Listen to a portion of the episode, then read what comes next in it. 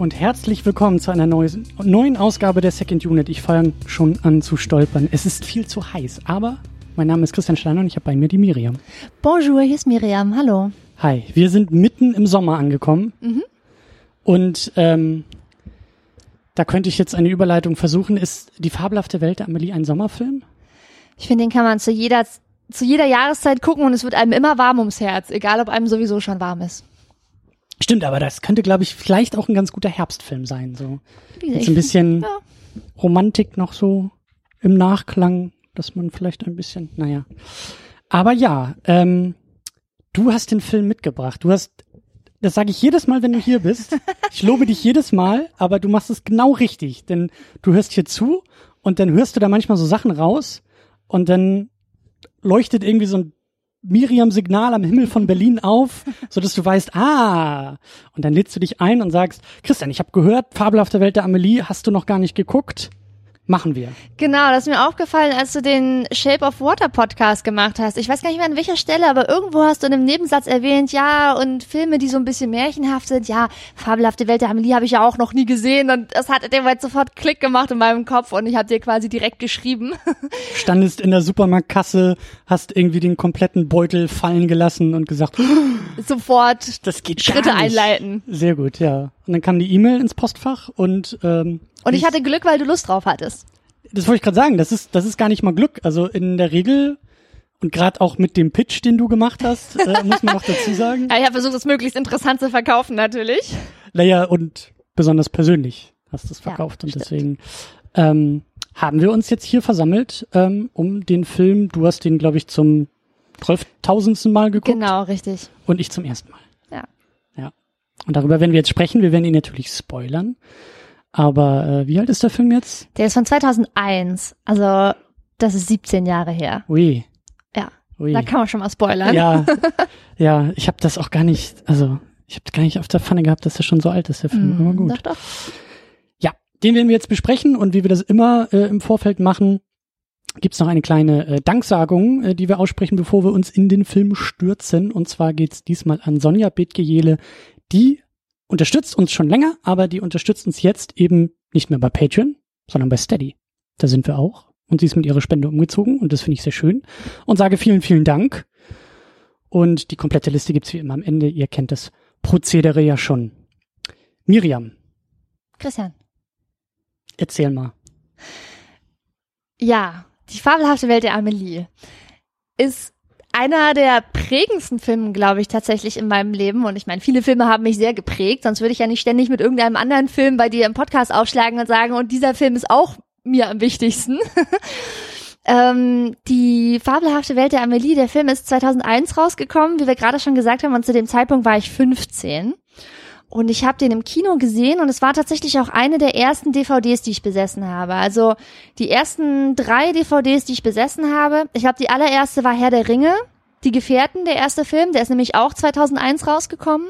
In Der dem Film, gleichen, ja, genau, ja. der Film Mhm. ist im gleichen Jahr rausgekommen wie Amelie. Also Herr der Ringe, Die Gefährten war die erste DVD, die ich mir gekauft habe. Ich glaube, Amelie war der, die zweite DVD und die dritte war irgendwie Matrix, der erste Film. So. Man muss dazu sagen, ich bin als Kind ohne Fernseher aufgewachsen. Das heißt, in meiner Kindheit ähm, bin ich viel ins Kino gegangen mit meinem Vater. Aber wir haben halt niemals irgendwie zu Hause irgendwelche Filme geguckt. Und als die DVDs dann kamen, hatte ich sozusagen das erste Mal in meinem Leben auch die Experience, dass ich selber entscheiden kann, dass ich einen Film gucken möchte. Und dann hatte ich also diese drei DVDs mir von meinem Teenager-Taschengeld gekauft und habe die dann halt auch dementsprechend sehr oft geguckt. So, ja Das auch meine Lieblingsfilme. Aber Amelie hattest du im Kino schon gesehen Ich und wusstest deshalb. Ja, ja, ich hatte den im Kino schon gesehen und ich hatte den auch mehrfach im Kino gesehen. Also ich habe den auf jeden Fall viele Male im Kino gesehen, aber dann habe ich ihn noch viel, viel, viel, viel häufiger auf DVD geguckt. Und der Film hat mich damals so krass mitgerissen. Ich habe das jetzt noch mal so ein bisschen Revue passieren lassen. Ähm, das ist jetzt, wie gesagt, äh, 17 Jahre her. Ähm, ich bin damals in den Friseurladen gegangen und hatte ein Foto aus einer Zeitschrift dabei von äh, der Hauptdarstellerin Amelie. Ich hatte super lange Haare damals mit 15 und habe gesagt, hallo, schneiden Sie mir bitte die Haare genauso. Und dieser Satz in der E-Mail hat mich überzeugt, dass wir diesen Film besprechen müssen.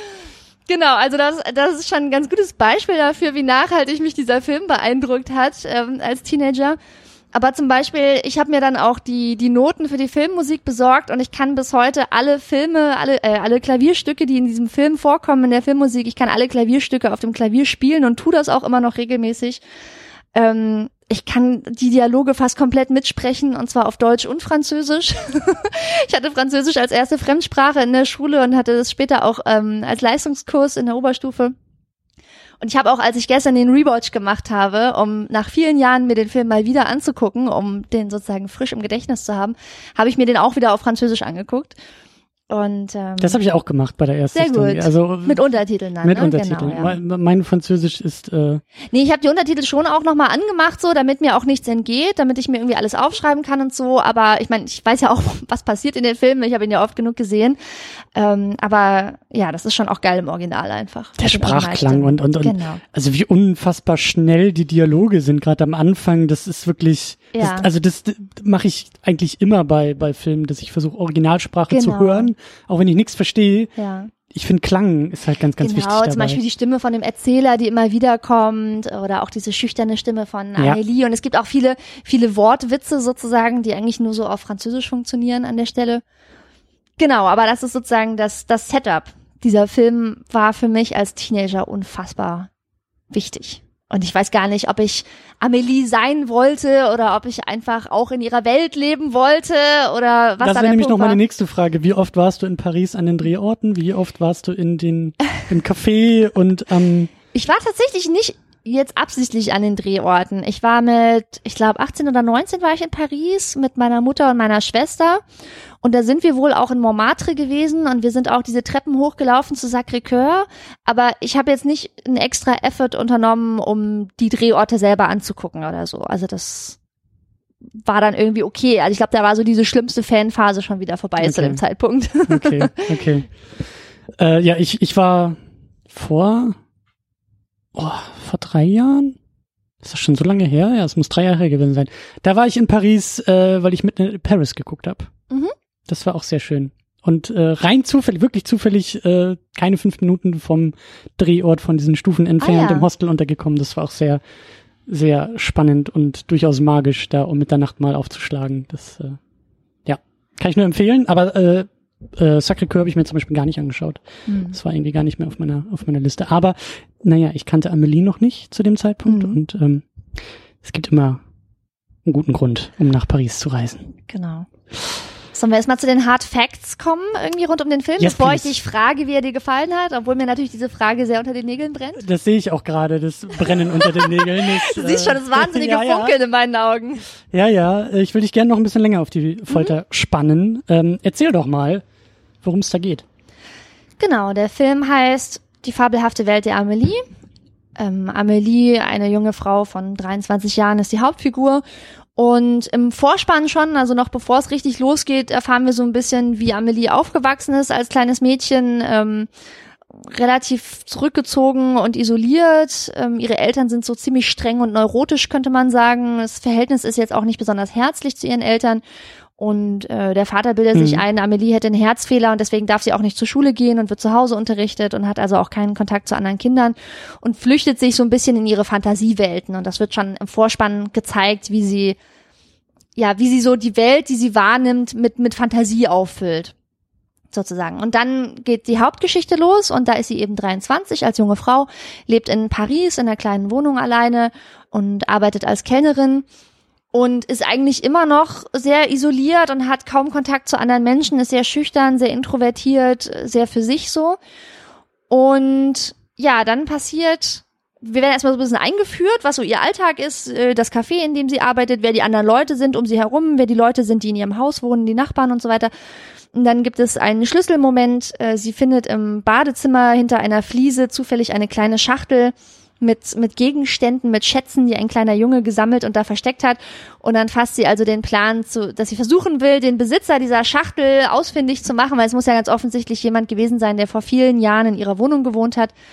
Und wenn das klappt und sie diese Schachtel sozusagen dem ursprünglichen Besitzer zurückgeben kann und das für ihn einen positiven Effekt hat, dann will sie das ab jetzt regelmäßig machen und sich quasi als eine Art gute Fee in das Leben von anderen Menschen einmischen Ja. und Gutes tun. Und das tut sie dann auch. Moment, einen Punkt habe ich vergessen. Und zwar während sie das dann macht und also sich in das Leben von anderen Menschen einmischt und hier und da wie so eine gute Fee hilfreich eingriff sozusagen, kreuzt ihr Weg dann eben auch einen anderen verträumten, introvertierten jungen Mann. Und weil die eben beide ein bisschen schüchtern sind und sich ein bisschen anstellen, dauert das dann noch eine ganze Weile, bis sie zueinander finden. Ich wollte gerade sagen, du kannst ja nicht die Liebesgeschichte vergessen. Und, ja. ja, und dann läuft Amelie durch Paris und das war dann eigentlich auch der Film. Schönen Tag noch. Ja, nee, nee, nee, nee, nee, nee, nee. Das müssen wir mitnehmen. Ähm, genau. Äh, Amelie, gespielt von Audrey Tutu. War das ihr Durchbruch? War das so? Ich würde sagen, ja. Ich habe mir noch mal ihre Filmografie angeguckt gestern. Ähm, das war auf jeden Fall der Film, wo ich sie das erste Mal bewusst wahrgenommen habe und ich glaube, das ging dem Rest der französischen und internationalen Öffentlichkeit auch so. Ich glaube, das war, weil der Film ist ja dann sehr erfolgreich gewesen, die fabelhafte Welt der Amelie. Einerseits in Frankreich selbst extrem erfolgreich gewesen, aber eben auch international. Also auch ähm, in den USA äh, hat er wahnsinnig viel Geld eingespielt und viele Leute haben den gesehen und in Deutschland war er eben auch super bekannt und erfolgreich. Du hattest ja, glaube ich, ein paar Zahlen noch aufgeschrieben. Ne? Ja, genau. Ich habe hier gesehen, der, der Film hat 140 Millionen US-Dollar weltweit eingespielt und 33 Millionen davon in den USA. Und das ist halt für einen kleinen französischen Film schon ganz ordentlich. Der dann ja wahrscheinlich da auch irgendwie nur mit Untertiteln gelaufen ist, oder? Genau, der ist dann Also das ist ja das Ding. Ja, ja. Hollywood oder die USA, entweder sie remaken, um genau. es in englischer Sprache also, zu gucken. wird relativ selten gedubbt, ja. Genau, oder halt eben dann im Original, was ja durchaus dann, also 33 Millionen für ein Genau. Ja. Das ist schon echt ganz schön ordentlich und das war dann auf jeden Fall ihr großer Durchbruch. Und ich habe dann danach nach der fabelhaften Welt der Amelie habe ich eigentlich fast jeden Film gesehen, in dem sie mitgespielt hat, ähm, weil ich sie natürlich auch als Schauspielerin total toll fand. Und ähm, ich habe, glaube ich, danach, die Filme, die ich danach mit ihr gesehen habe, ähm, direkt im nächsten Jahr kam raus ein Film, der hieß auf Deutsch Wahnsinnig verliebt. Da spielt sie auch so ein bisschen so eine, so eine kleine Träumerin. Dann hat sie in diesem, in diesem Erasmus-Jahr Film mitgespielt, der in Barcelona spielt. Dann gab es noch einen großen Film, das war der nächste Film von Jean-Pierre Jeunet, der, der Regisseur. Also der hat bei seinem nächsten Projekt, hat er sie auch wieder an Bord geholt, da war sie auch wieder die Hauptdarstellerin. Mathilde, eine große Liebe, auch ein sehr märchenhafter Film. Genau. Und danach war sie dann auch ab und zu mal in internationalen Produktionen. Also im Da Vinci Code hat sie mitgespielt und dann aber auch wieder in anderen großen französischen Produktionen. Also kann man schon sagen, dass das ihr Durchbruch war, ja. Kannst du was zum Regisseur sagen, der Jean-Pierre Jeunet? Ja, Jean-Pierre Jeunet ähm, hatte, also der hatte auf jeden Fall schon ein Standing als Regisseur vorher. Der hatte vorher mm, unter anderem gedreht Delikatessen und die Stadt der verlorenen Kinder und am ehesten wahrscheinlich hätte man ihn auf dem Schirm gehabt, weil er direkt vor Amelie ähm, den vierten Teil der Alien-Reihe gemacht hatte. Oh. Und das war sozusagen für ihn eigentlich der total krasse Bruch. Also er hatte vorher einen Alien-Film gedreht, also wirklich ja. richtig Alien, ne, aus der Alien-Reihe. Und dann hat er gesagt, ja, und das war ja irgendwie so ein bisschen Action und jetzt macht er mal die fabelhafte Welt der Amelie. Also das absolute Kontrastprogramm, könnte man sagen. Ja, guck mal, dann kenne ich ja doch was von ihm. Genau, während dann der Film direkt danach von der Tonart und vom Vibe her wieder ein bisschen mehr so wie Amelie war, so auch von der Optik her. Also das ist dann ein Film, der nach dem Ersten Weltkrieg spielt. Auf Englisch heißt der Titel von dem Mathilde-Film A Very Long Engagement, also eine sehr lange Verlobung. Und dann geht es darum, dass eine junge Frau, also auch wieder gespielt von Audrey Tautou, ihren, Ver ihren Verlobten sucht, der in den Wirren des Ersten Weltkrieges verschollen gegangen ist. Und das ist dann so ein Film mit sehr vielen Seiten. Seitengeschichten, Seitensträngen und sie sucht dann die Leute auf, die ihn kannten und die da auch waren und genau. Also rede ich über einen anderen Film, aber wir sind ja hier, um über Amelie zu reden, genau. also bei dem Projekt waren dann Jean-Pierre Genet und Audrey Tautou auch wieder zusammen. Genau. Ja. Ach so, und was ich auch noch gelesen hatte, Jean-Pierre Genet kommt ursprünglich aus dem Zeichentrick- und Animationsfilmbereich. Und wenn man das weiß, ergeben ziemlich viele Sachen noch mehr Sinn, wenn man sich das anguckt, weil da sind ja viele auch so kleine Animationen in dem Film selber drin in der fabelhaften Welt der Amelia sind irgendwie Fotos, die anfangen zu sprechen und Figuren, die sich bewegen und da wird ziemlich kreativ in den Bildern, die sie gedreht haben, rumgeschnitten und dies in das reingetan und so weiter. Mhm. Er hat den Film wohl auch relativ stark nachbearbeitet. Und, und, und Bewegung ist ja auch ein ganz mhm. krasses Ding, ne? Dass da teilweise, wenn sie da irgendwie bastelt und so, das ist dann genau, das ist abgespielt ein, wird. Genau, Zeitraffer, so. was fast ein bisschen wie so Zeitraffer Stop Motion aussieht oder so. Ja, genau. Ja. Also das, da sieht man so ein bisschen die, die Handschrift, ja. Stimmt. Ja. Ärmel hochkrempeln sind sie schon, weil wir sind im T-Shirt, es Ja. ist warm. Ja, wir können auch sagen, der, der männliche Hauptdarsteller ist Mathieu Kassovitz, den man dann auch aus anderen Filmen noch kannte, aber Der, der Nino, der, der Nino. Angebetete. Genau, der Angebetete. Der Love Interest sozusagen. Und was ich dann noch interessant finde, ist der Typ, der die Filmmusik gemacht hat, weil die eben so extrem dominant ist im Film. Da werden wir später sicher auch noch mehr drüber sprechen. Und das ist Jan Thiersen, der auch ein sehr erfolgreicher französischer Musiker ist. Und manchen Leuten wird es aufgefallen sein damals, dass diese sehr typischen Klavierstücke, die er für Amelie geschrieben hat, ganz ähnlich ist auch die Filmmusik von Goodbye Lenin und das ist kein Zufall, denn für Goodbye Lenin hat er damals auch die Filmmusik gemacht und das sind eben ganz ähnlich. der Ganz- kam doch auch 2003, ja, ich. genau, der kam irgendwie ein paar Jahre später raus und das sind Mhm. ganz ähnlich klingende Klavierstücke. Jo, Na dann, dann wollen wir mal, oder? in, medias res. Ich ich wollte gerade sagen, ähm, sollen wir eigentlich mit der, mit der, mit der naheliegendsten Frage anfangen? Warum nee, du willst erstmal wissen, du willst erstmal wissen, was ich zu dem Film. Stimmt, richtig. Jetzt äh, hast du mich perfekt abgelenkt mit Siehste? diesem ganzen, oh, und wer hat den Film gemacht und so weiter. und ich habe ganz vergessen, dass ich äh, unbedingt von dir wissen wollte. Wie fandest du ihn, Christian? Weil es muss ja irgendwie einen Grund geben, warum du ihn bisher nicht gesehen hast. Und wie fandest du ihn jetzt, wo du ihn gesehen hast? Weil du kannst ja jetzt nicht mehr die Experience nachholen, wie es ist, den Film als 15-Jähriger zu gucken. Und ich glaube, das hat mir ein bisschen gefehlt. Hm, okay. Ich glaube, dass, ich glaube, der Film ist besser, als er mir gefallen hat. Um es mal Ja. so auszudrücken. Mhm.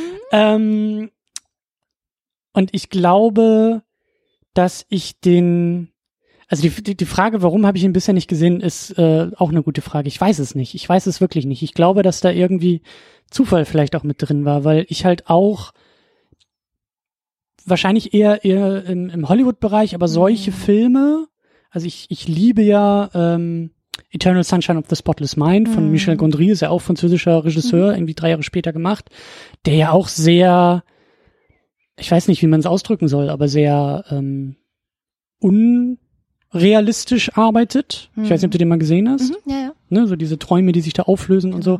Ähm, mich hat jetzt auch Amelie an einen anderen Film erinnert und jetzt muss ich aber anfangen, in Zukunft andersrum davon zu sprechen, weil dieser andere Film später kam, nämlich 500 Days of Summer, Mhm, ja. den ich auch sehr gerne mag, der allein die Eröffnung, also das ist nichts anderes als, als, als Amelie, also die Art und Weise, wie er Figuren einführt über diese sehr, ähm, über diese sehr äh, detailreichen Charakterkniffe und Eigenschaften, ja. und, und, und Macken und, und so Eigenarten irgendwie. Ähm, das ist, das ist hier aus Amelie. Also da, da war ich irgendwie gleich zu Hause. Ähm, und deswegen ist es, glaube ich, ich glaube, dass da, also die Phase, in der ich diese Filme irgendwie auch entdeckt habe, so in der Phase hätte ich Amelie, glaube ich, auch entdecken müssen, weil jetzt ist es irgendwie, also es hat nicht hundertprozentig gezündet bei mir. Hm, Kann ich verstehen. Also, wir sind ja der gleiche Jahrgang, wenn ich das richtig sehe. Hast du in der Zeit einfach vielleicht mehr so dann noch so Hollywood und Action Ich- nee, und Superheldenfilme gesehen? Weil ich bin in dem Alter halt echt viel durch die Programmkinos meiner Stadt gezogen und habe halt so super viele skurrile, kleine, komische Filme gesehen. Ich war, ich war ein Tick jünger. Oder ich bin ein Tick jünger als du. Ich war, Mhm. warte mal, 2001, da war ich 14, je Mhm. nachdem, wann er rauskam. 13, 14. Hm, okay. Das war Ist vielleicht ein auch nicht der Film, den sich ein 14-jähriger Junge anguckt. Also, Und ich sag ja so, als ich dann eben Eternal Sunshine und so entdeckt habe, so in der Mhm. Phase, das war, weiß ich nicht, wann habe ich den, den habe ich glaube ich irgendwie mit 20, also kurz vorm Studium glaube ich irgendwie hm. entdeckt. Ähm, und da, da hätte, da hätte der glaube ich irgendwie reingehört, so. Mhm. Dann, dann hätte er mich glaube ich noch mehr geflasht. aber war er dir jetzt insgesamt zu kitschig? Also kannst du Nein, auf gar keinen Fall, auf Hätte gar er- keinen Fall. Hätte ja sein können. Also Diesen Vorwurf weise ich entschieden von mir, junge Dame. Es gibt nicht zu kitschig. Wollte kurz überlegen, ob mein Ironiedetektor da ausgeschlagen hat, Nein, aber nein, der nein, bewegt sich nicht. Nein, nein, nein, nein, nein. Ich möchte das wirklich fürs Protokoll festhalten. Okay. Es gibt niemals zu viel Kitsch. Ja gut, ich meine, du bist ja auch heißer Fan von La La Land, da hätte ich das eigentlich mir denken Absolut. können. Ich muss halt sagen, ich fand ihn jetzt rückblickend doch auch nochmal ganz schön kitschig. Also, aber wir können Klar. ja später nochmal darüber reden, wie, wie das sozusagen aus heutiger ich ich, Perspektive ich glaube, er hat mich, ich, das ist so das Ding. Ich glaube, er war für mich dadurch, dass ich viele Sachen, die von Amelie Mhm. beeinflusst wurden, zuerst gesehen habe. Du hast die Produkte quasi schon geguckt, bevor du Und deswegen war er weniger innovativ. Mhm. Weißt du? So gerade in der in dem Stil, in der Inszenierung, eben in Das hat diesen dich nicht so Figuren. überrascht, das hat dich nicht so geflasht so. Genau. Ja, das stimmt, das kann ich gut nachvollziehen, weil ich habe ja gesagt, dass ein anderer meiner Lieblingsfilme aus den damaligen Jahren äh, auch Matrix ist, den ich auch wahnsinnig häufig geguckt habe. Und der hat ja auch filmisch gesehen ganz viele Dinge zum ersten Mal gemacht. Und diese diese, diese Tricks oder diese handwerklichen Spezialitäten sind ja später auch in wahnsinnig vielen Filmen verwendet worden. Und wenn das da Ja, jetzt genauso ja. gewesen wäre, wenn du halt die 100 Actionfilme angeguckt hättest, die nach Matrix gekommen sind, und dann schaust du dir Matrix das erste Mal an, bist du halt auch nicht davon beeindruckt, äh, von diesen Rundum-Shots oder so, ne? Von Ja. dieser, wie heißt das denn? Wie heißt, du musst das doch wissen. Bullet Time. Ja, Bullet. Time, genau. Dann bist du halt von der Bullet Time nicht mehr, nicht mehr beeindruckt. Auch wenn du weißt, dass Matrix der erste Film ist, der das halt den Leuten gezeigt hat. Ja. Ja, kann ich schon nachvollziehen. Aber das soll uns nicht aufhalten, über diesen Film zu sprechen. Sehr gut. Also und ne, auch fürs Protokoll, er hat mir gefallen. Mhm. Ne? Also das war jetzt kein Reinfall, das war jetzt kein, ich habe jetzt mein, mein, äh, die, die zwei Stunden meines Lebens habe ich nicht Mhm. bereut, im Gegenteil. Aber es war halt eher so ein, so ein, so ein Kandidat auch wahrscheinlich, also so ein Film für den Podcast. Ohne den Podcast Mhm. hätte ich den jetzt, glaube ich, auch in den nächsten 15 Jahren nicht nochmal irgendwie geguckt. Und jetzt kann ich da einen Haken dran setzen und sagen, Erledigt. Kenn ich. Naja, noch nicht ganz. Wir müssen noch drüber sprechen. Erst Alles dann klar. ist er erledigt. Aber die allererste Frage, die sich mir stellt, wer ist eigentlich Amelie? Ja, also in ziemlich vielen Reviews, die ich mir dann nochmal angeguckt habe, da wird sie ja immer als die gute Fee beschrieben. So ein bisschen. Ähm, Weil sie auf diese Idee kommt, so ähm, wie, wie bei, wird ja, glaube ich, auch mal am Anfang irgendwie gezeigt als kleines Kind, so diese Dominosteine so ein bisschen anzutippen, genau. damit dann so eine Kettenreaktion passiert. Sie verkuppelt da Leute in diesem Café, in dem sie Genau. arbeitet. Sie greift halt immer so ein bisschen ein, ne? Sie macht so kleine Eingriffe im Leben anderer Menschen, die sich daraufhin schon relativ signifikant ändern teilweise. Und deswegen ist diese Beschreibung, sie ist die gute Fee oder sie ist eine gute Fee, nicht ganz falsch, auf jeden Fall.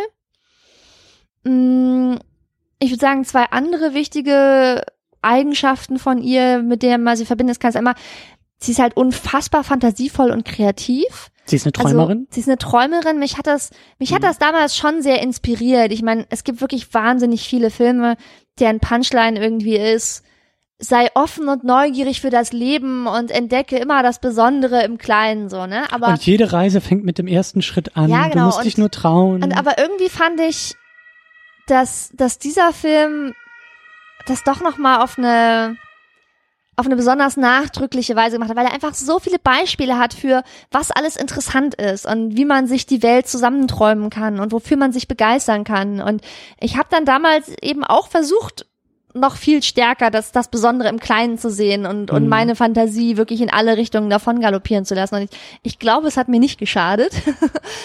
also das, das finde ich, ist ein sehr wichtiges Merkmal von ihr. Und das andere, wo wir später auch noch drüber reden können, ist, sie, sie ist natürlich schon auch sehr einsam. Also das wird ja, an, also das, ich finde, das, das wird einem zwar gezeigt, aber es ist einem vielleicht nicht so bewusst, weil es passiert ja die ganze Zeit was in dem Film. Also es ist ja nicht langweilig. Und sie ist ähm, selten allein.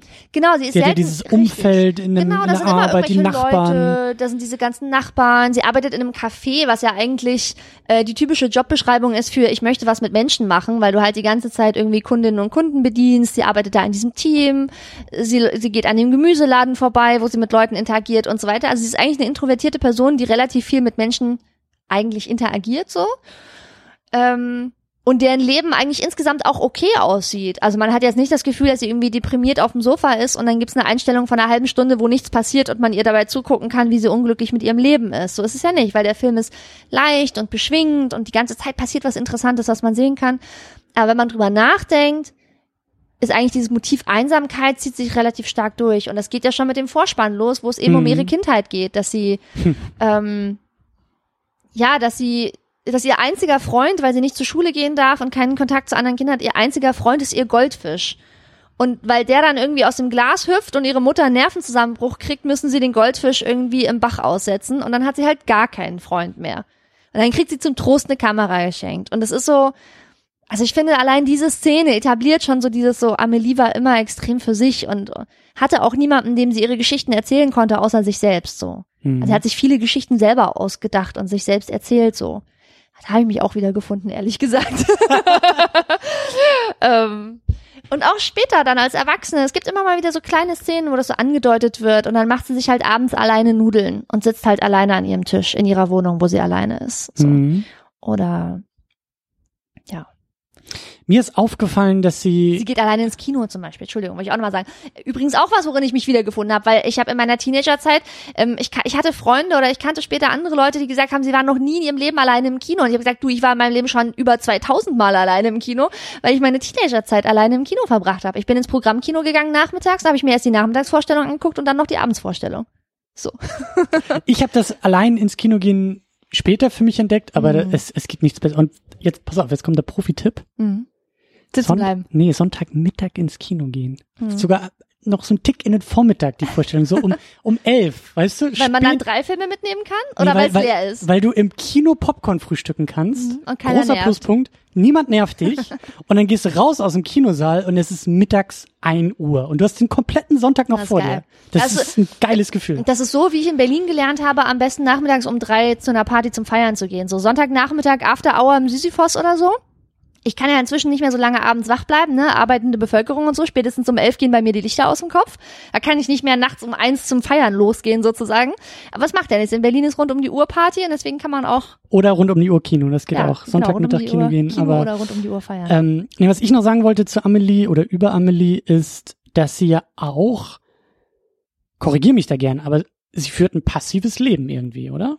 Also sie kommt doch Mhm. erst auf die Idee, den anderen was Gutes zu tun Mhm. und braucht dann noch mal fünf Schritt, Schritte länger, bis sie Bis merkt, checkt, dass sie auch sich selber selber auch was Gutes tun muss. Ja. Genau, und dabei eben aktiv werden. Ne? Also Mhm. die Art und Weise, wie sie denn ja auch den äh, Nino heißt er ja. Mhm. Ähm, gut, da, da wird sie aktiv. Also sie versucht ihn ja so ein bisschen spielerisch zu Mhm. erobern oder zu verführen oder an sich heranzuführen Mhm. vielleicht. Und braucht da ja dann noch mal einen Eine ganze dritten, Weile vierten, und noch fünften Tritt hinterher, um genau. dann auch wirklich äh, auf ihn zuzugehen. So. Mhm. Und ähm, das würde ich auch sagen, dass das eigentlich so ihre große Lektion ähm, innerhalb des Filmes ist, so diesen, diesen einen Schritt wirklich Mhm. zu gehen. Wobei, was ich interessant finde, ich habe dann drüber nachgedacht, es muss ja einen Schritt gegeben haben, der off-camera stattgefunden hat, wo sie sich entschieden hat, auszuziehen zu Hause, in eine eigene Wohnung zu ziehen in Paris Mhm. und sich diesen Job als Kellnerin zu suchen. Also da hat sie ja schon mal irgendwelche Entscheidungen getroffen und sich auch von ihrem Vater, der zu dem Zeitpunkt ja schon Witwer ist, äh, abzukapseln. Das heißt, an irgendeiner Stelle ist sie schon mal aktiv geworden, hat sich dann aber das doch sehr Stimmt.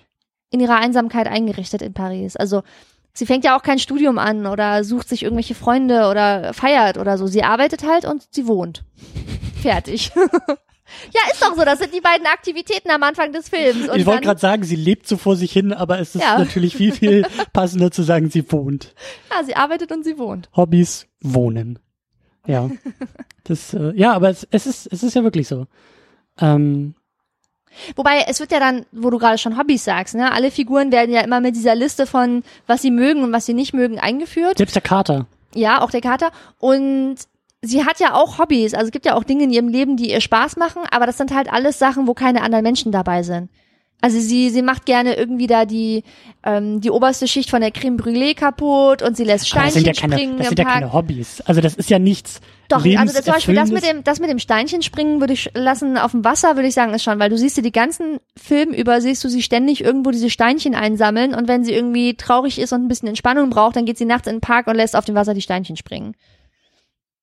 Ja, aber ähm, sie geht alleine ins Kino und dann sagt sie, ja, und ich gucke mir auch gerne an, wie die anderen Leute so gucken und ich stelle mir gern blöde Fragen über das Leben. Ja, ich weiß schon, was du meinst. Es ist jetzt kein kein richtig intensives Hobby oder so, aber das ist halt das, was sie tut, wenn sie nicht arbeitet und wenn sie nicht wohnt. ja, stimmt schon. Das stimmt schon. Sie, sie, sie, sie tut diese Dinge ja, aber es ist eher so etwas. Also ich fand das halt super klasse mit diesen, mit diesen, mit diesen Beschreibungen. Ne? Mhm. Also so äh, im, im Drehbuch ist das fantastisch, um ähm, das hat mich dann, wie gesagt, auch ein bisschen an 500 Days of Summer erinnert, aber dieses Figuren innerhalb von drei Sätzen komplett zu Mhm. beschreiben, wer sie sind und was sie ausmacht, eben über solche Eigenschaften. Das war doch dann auch irgendwie, ah, ich, ich weiß gar nicht mehr, ob ich das noch zusammenkriege, aber bei dem Vater war das doch auch irgendwie, also das, ja, das, er reißt zum Beispiel gerne große Stücke Tapete von der Wand ab. Genau. Oder, und er mag es nicht, wenn er im Schwimmbad aus dem Wasser kommt Ja, und, und die Badehose an ihm klebt an ihm. Genau. Und dann bei beiden Eltern ist es ja so, dass sie gerne irgendwie ihre, ihren Handwerkskasten oder ihre Handtasche aus, ausschütten, sauber machen und dann alles fein säuberlich wieder einsortieren. Da dachte ich schon so, ah ja, das sind so ein paar steife Neurotiker. Papa beschrieben, Mama beschrieben, Genau. Ehe beschrieben. Richtig. Perfekt. Ja, genau. Mit dieser Eigenschaft, mit dieser Beobachtung äh, sind die Figuren einfach Mhm. mal komplett äh, beschrieben. So. Und in die Richtung würde ich das halt auch eher dann, dann bei Amelie Mhm. sehen, dass das, ähm, das ist, ich, ich habe das Gefühl, das sagt eher etwas über sie aus, wer sie ist, als wirklich ihr Leben zu beschreiben oder Mhm. oder so. Also weil weil das für mich auch nur irgendwie an der Oberfläche kratzt. So, ja klar, sie macht es viel und das Mhm. das das scheint ihr wichtig zu sein und das ist äh, auch irgendwie vielleicht so ein so ein Alltagsmechanismus, den sie irgendwie für sich gefunden hat. Aber es ist halt irgendwie ja, es ist vielleicht eher eine Ergänzung zu dieser Eigenschaft des Wohnens so, als Mhm. Ja. jetzt wirklich ein, ein, ein Leben zu auszufüllen oder Ja, so. verstehe. Aber klar, auch da ist irgendwie Amelie als ähm, naja, diese, diese, diese kleinen Dinge irgendwie auch sieht. Ne? Also das, was war das noch, dieses, dieses Mhm. Knacken der der, Oberfläche? Brûlée, genau, die, die, die oberste Schicht von der Creme Brûlée mit dem, mit dem kleinen Teelöffel sozusagen aufknacken und dann, dann, dass sie da bei dem Gemüsehändler gerne so ihre Hand in den Sack mit den Linsen oder so äh, reinsteckt und dass sie dieses Gefühl mag und genau. Die Ja. kleinen Dinge. Das, ich glaube, die Erzählstimme erklärt das sogar an der Stelle so und führt das so ein und sagt das wie, ja, Amelie lebt immer noch sehr zurückgezogen, aber sie hat auf jeden Fall ein Auge für die kleinen, schönen Dinge im Alltag oder so. Und dann wird halt erzählt, was sie alles mag. Ja. Es gibt nur so einen Satz, den ich total großartig finde und ähm, am liebsten irgendwie äh, in großen Lettern in den Himmel schreiben möchte. Mhm. Ähm, das war der Satz, den sie dann, also als das so mit dem Nino denn ernster wurde und sie sich nicht so ganz getraut hat und dann saß sie da ja irgendwie zu Hause und hat da, weiß ich nicht, den Fernseher irgendwie angemacht Mhm. und irgend so eine Stalin-Doku auf einmal irgendwie Aber lass gesehen. mich ran, lass mich ran. Ist es der Satz, jeder hat das Anrecht darauf, äh, sein, auf ein gescheitertes Leben? Ja, und im Original ist es sogar noch besser. Das Recht auf ein gescheitertes Leben ist unantastbar. genau. Das ist ein Satz, der Ich muss das gehört, jetzt gerade in meinem Kopf aus dem Französischen übersetzen, ja. dass ich, also, bei dem Satz bin ich echt umgefallen, weil ich das Ja. großartig finde. Es ist ein, ein großartiger Satz und auch diese, diese Hingabe, mit der Amelie in diesem Moment auch da so drauf pochen wollte Mhm. Ja, und genau. so, ihr könnt mich alle mal. Das ist eine Das süße ist- Szene, genau. Und wenn ich halt nicht rauskommen will aus meinem Schneckenhaus, dann ist das halt so. Verdammt ja, nochmal. ja, diese Trotzigkeit dabei, genau. Ja, ja. Das ist ziemlich süß an der Stelle, das stimmt. Ja. Naja, aber sie, ähm, naja, ein gescheitertes Leben ist es ja auch nicht, aber sie kommt auf jeden Fall aus dieser Blase Mhm. dann zum Schluss ja auch noch raus. Und das fand ich halt auch sehr schön, dass sie auf ihre Art ähm, aktiv wird. Ne? Das ist jetzt auch nicht diese, diese äh, auch damals schon längst überholte Idee von Romantik und er muss mir nur ganz tief in die Augen schauen und dann bin ich erobert, sondern Mhm. sie wird aktiv und sie, sie, sie lässt sich nicht erobern. Sie will und, und sie tut auf ihre Art. Mhm. Und dann, klar, wie gesagt, der Schritt noch, dass sie da so diesen, oder der Tritt in den Hintern, dass sie den letzten Schritt auch noch geht und sich wirklich traut und so, ist dann noch so Sahnehäubchen, aber die Art und Weise, wie sie über ihre, über ihre Art und auch über ihre, ähm, ja, auch wieder dieses, dieses, ähm, märchenhaft verspielte, ähm, mit dem märchenhaft verspielten Blick für die kleinen Dinge, äh, diese Brücke zu ihm baut. Wobei ich finde, märchenhaft verspielt ist schon mal ein sehr gutes Stichwort, weil ich finde, ehrlich gesagt, über die Liebesgeschichte darf man auch nicht so viel nachdenken. Und wenn man das nämlich doch tut, weil man es nicht abstellen kann, so wie ich, dann ist das halt auch alles irgendwie mega unrealistisch. Also ich meine, es ist halt ein Märchen, ja. Und es ist irgendwie schön erzählt und man fiebert mit und diese Szenen sind alle super süß und, und interessant und mit Liebe zum Detail und so. Aber sobald ich da mal kurz drüber nachdenke, dann denke ich halt so, ja, sie kennt ihn halt gar nicht. Sie hat ihn halt zufällig am Bahnhof gesehen, weil er der Typ ist, der diese Passfotos sammelt. Und er könnte halt so ein durchgedrehter Massenmörder sein oder sonst irgendwie ein Die abartiger die gibt's Typ. da ja nicht. Die gibt's Und da ja andersrum nicht. genauso, wenn man sich mal überlegt, ich meine, es passieren dann ja ganz viele Sachen. Und sie macht diese Schnitzeljagd mit ihm, um ihm das Buch zurückzugeben und alles Mögliche. Und sie kommunizieren über Zettel, die sie sich äh, immer an den, an den Bahnhof hängen und, und so weiter. Ähm, also sie haben ja nicht Telefonnummern ausgetauscht oder so, ja, sondern sie haben da diese ganz kreative Art, miteinander zu kommunizieren. Aber ganz am Ende, in der letzten Szene, geht die Tür auf und er steht davor und es ist irgendwie klar, jetzt ist der Moment, jetzt haben sie alle Hürden überwunden und dann küssen sie sich und dann fallen sie ins Bett und dann ist irgendwie der nächste Tag und sie fahren glücklich als Paar mit dem Motorrad durch die Stadt und es ist halt einfach alles super. Man weiß, jetzt ist alles gut ausgegangen. Und ich denke so, Moment mal, er kennt sie gar nicht. Er weiß gar nicht, wer sie ist. Also ich meine, wir haben natürlich das Gefühl, dass wir die Figuren kennen, weil wir sie die ganze Zeit begleiten, den ganzen Film über.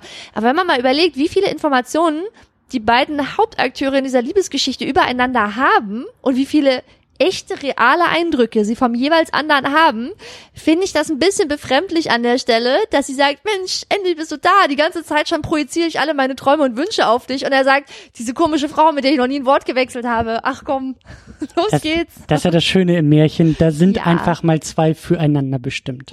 Genau, und das Gefühl wird einem ja auch sehr, sehr stark suggeriert von diesem ganzen Film. Und es ist dann auch okay, wie gesagt, Ja, wenn man klar. nicht zu viel drüber nachdenkt. Ja, klar. Ich meine, er ist ja auch dieser Träumer, ne? Er hat doch Genau. da dieses Fotoalbum aus Mhm. äh, auseinandergerissenen Fotos aus dem Fotoautomaten, die er sammelt und ähm, ja, also Es ist eine märchenhafte Liebesgeschichte, das kann man schon so sagen.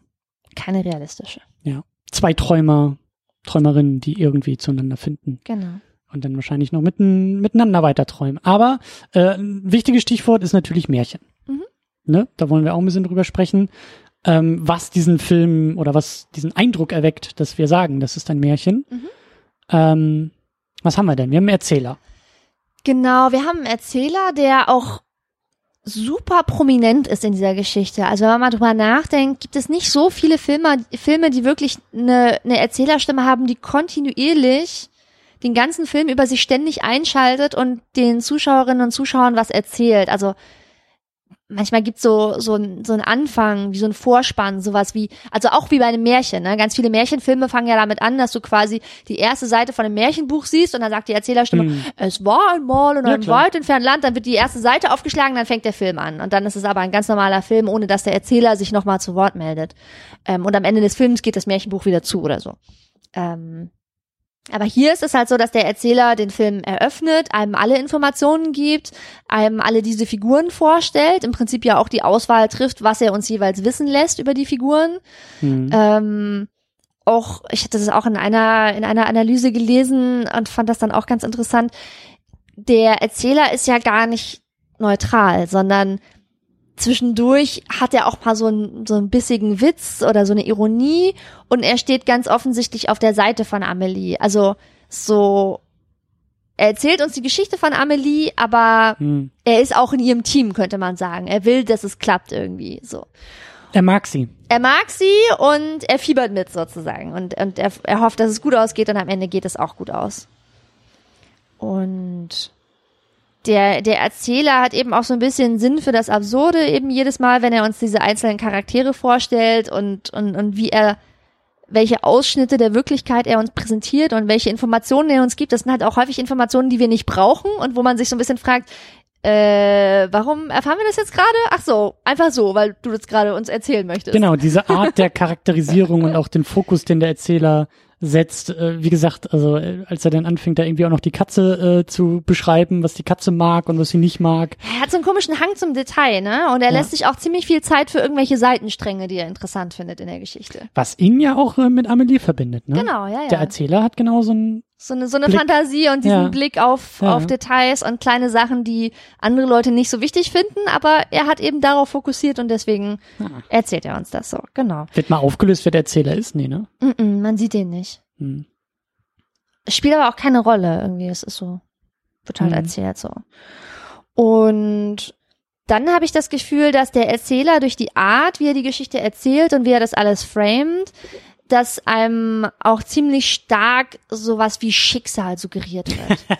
also weißt du, was ich meine? Ja, voll, voll. Also so, wenn Klar. der Erzähler das nicht so präsentieren würde, dann würde man diesen Stimmt. Eindruck nicht haben. Aber äh, ganz häufig macht er so Sachen wie, in dem Moment, wo das, das, das und das passiert Ja, ist, und dann gibt ja, er einem irgendwelche Informationen, die keine Rolle spielen, wo jemand hier aus dem Weinglas trinkt und da jemand was aus seinem Buch ausradiert und die Fliege hier landet, da wurde Amelie gezeugt. Und du denkst so, ja, okay, sie wurde an dem Tag gezeugt, aber die anderen Sachen, die er uns jetzt gerade erzählt hat, haben keine Relevanz für die spätere Geschichte. Und aber das, aber das, das ist ja auch wieder dieser, dieser Blick fürs Detail und das ist halt so diese Genauigkeit. Mhm. Das, das äh, finde ich, ist dann dieses Schicksalhafte dabei, ne? Also so, das suggeriert ja, dass das ist alles Dass kein alles Zufall. zusammenhängt genau, und dass alles es was ist zu ein- bedeuten ja, hat Genau, und- genau, genau. Genau, und das, und das, dieses mit dem Schicksalsmoment, das wird irgendwie ganz häufig ähm, zitiert, genau, in dem diese diese Gleichzeitigkeiten einem erzählt werden. Während das war, war gleichzeitig das und dann sind wir also hu, Ja, ja.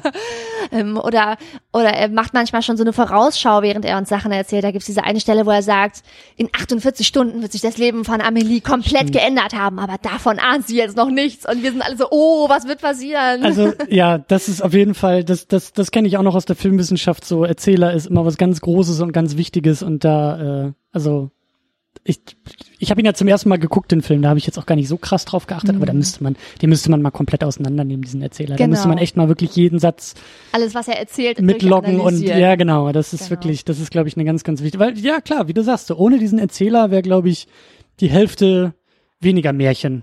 so, der, der genau. setzt da eine ganze Menge ähm, Märchenhaftigkeit obendrauf. Ich habe das halt eher in den Bildern gesehen. Also für mich war das natürlich durch ähm, ja, durch, durch, durch, durch die Bilder, durch das Gesehene ist es ganz eindeutig ein Märchen. Die Farbgestaltung, Hm. ähm, So ein bisschen dieses altmodisch zeitlose, ne?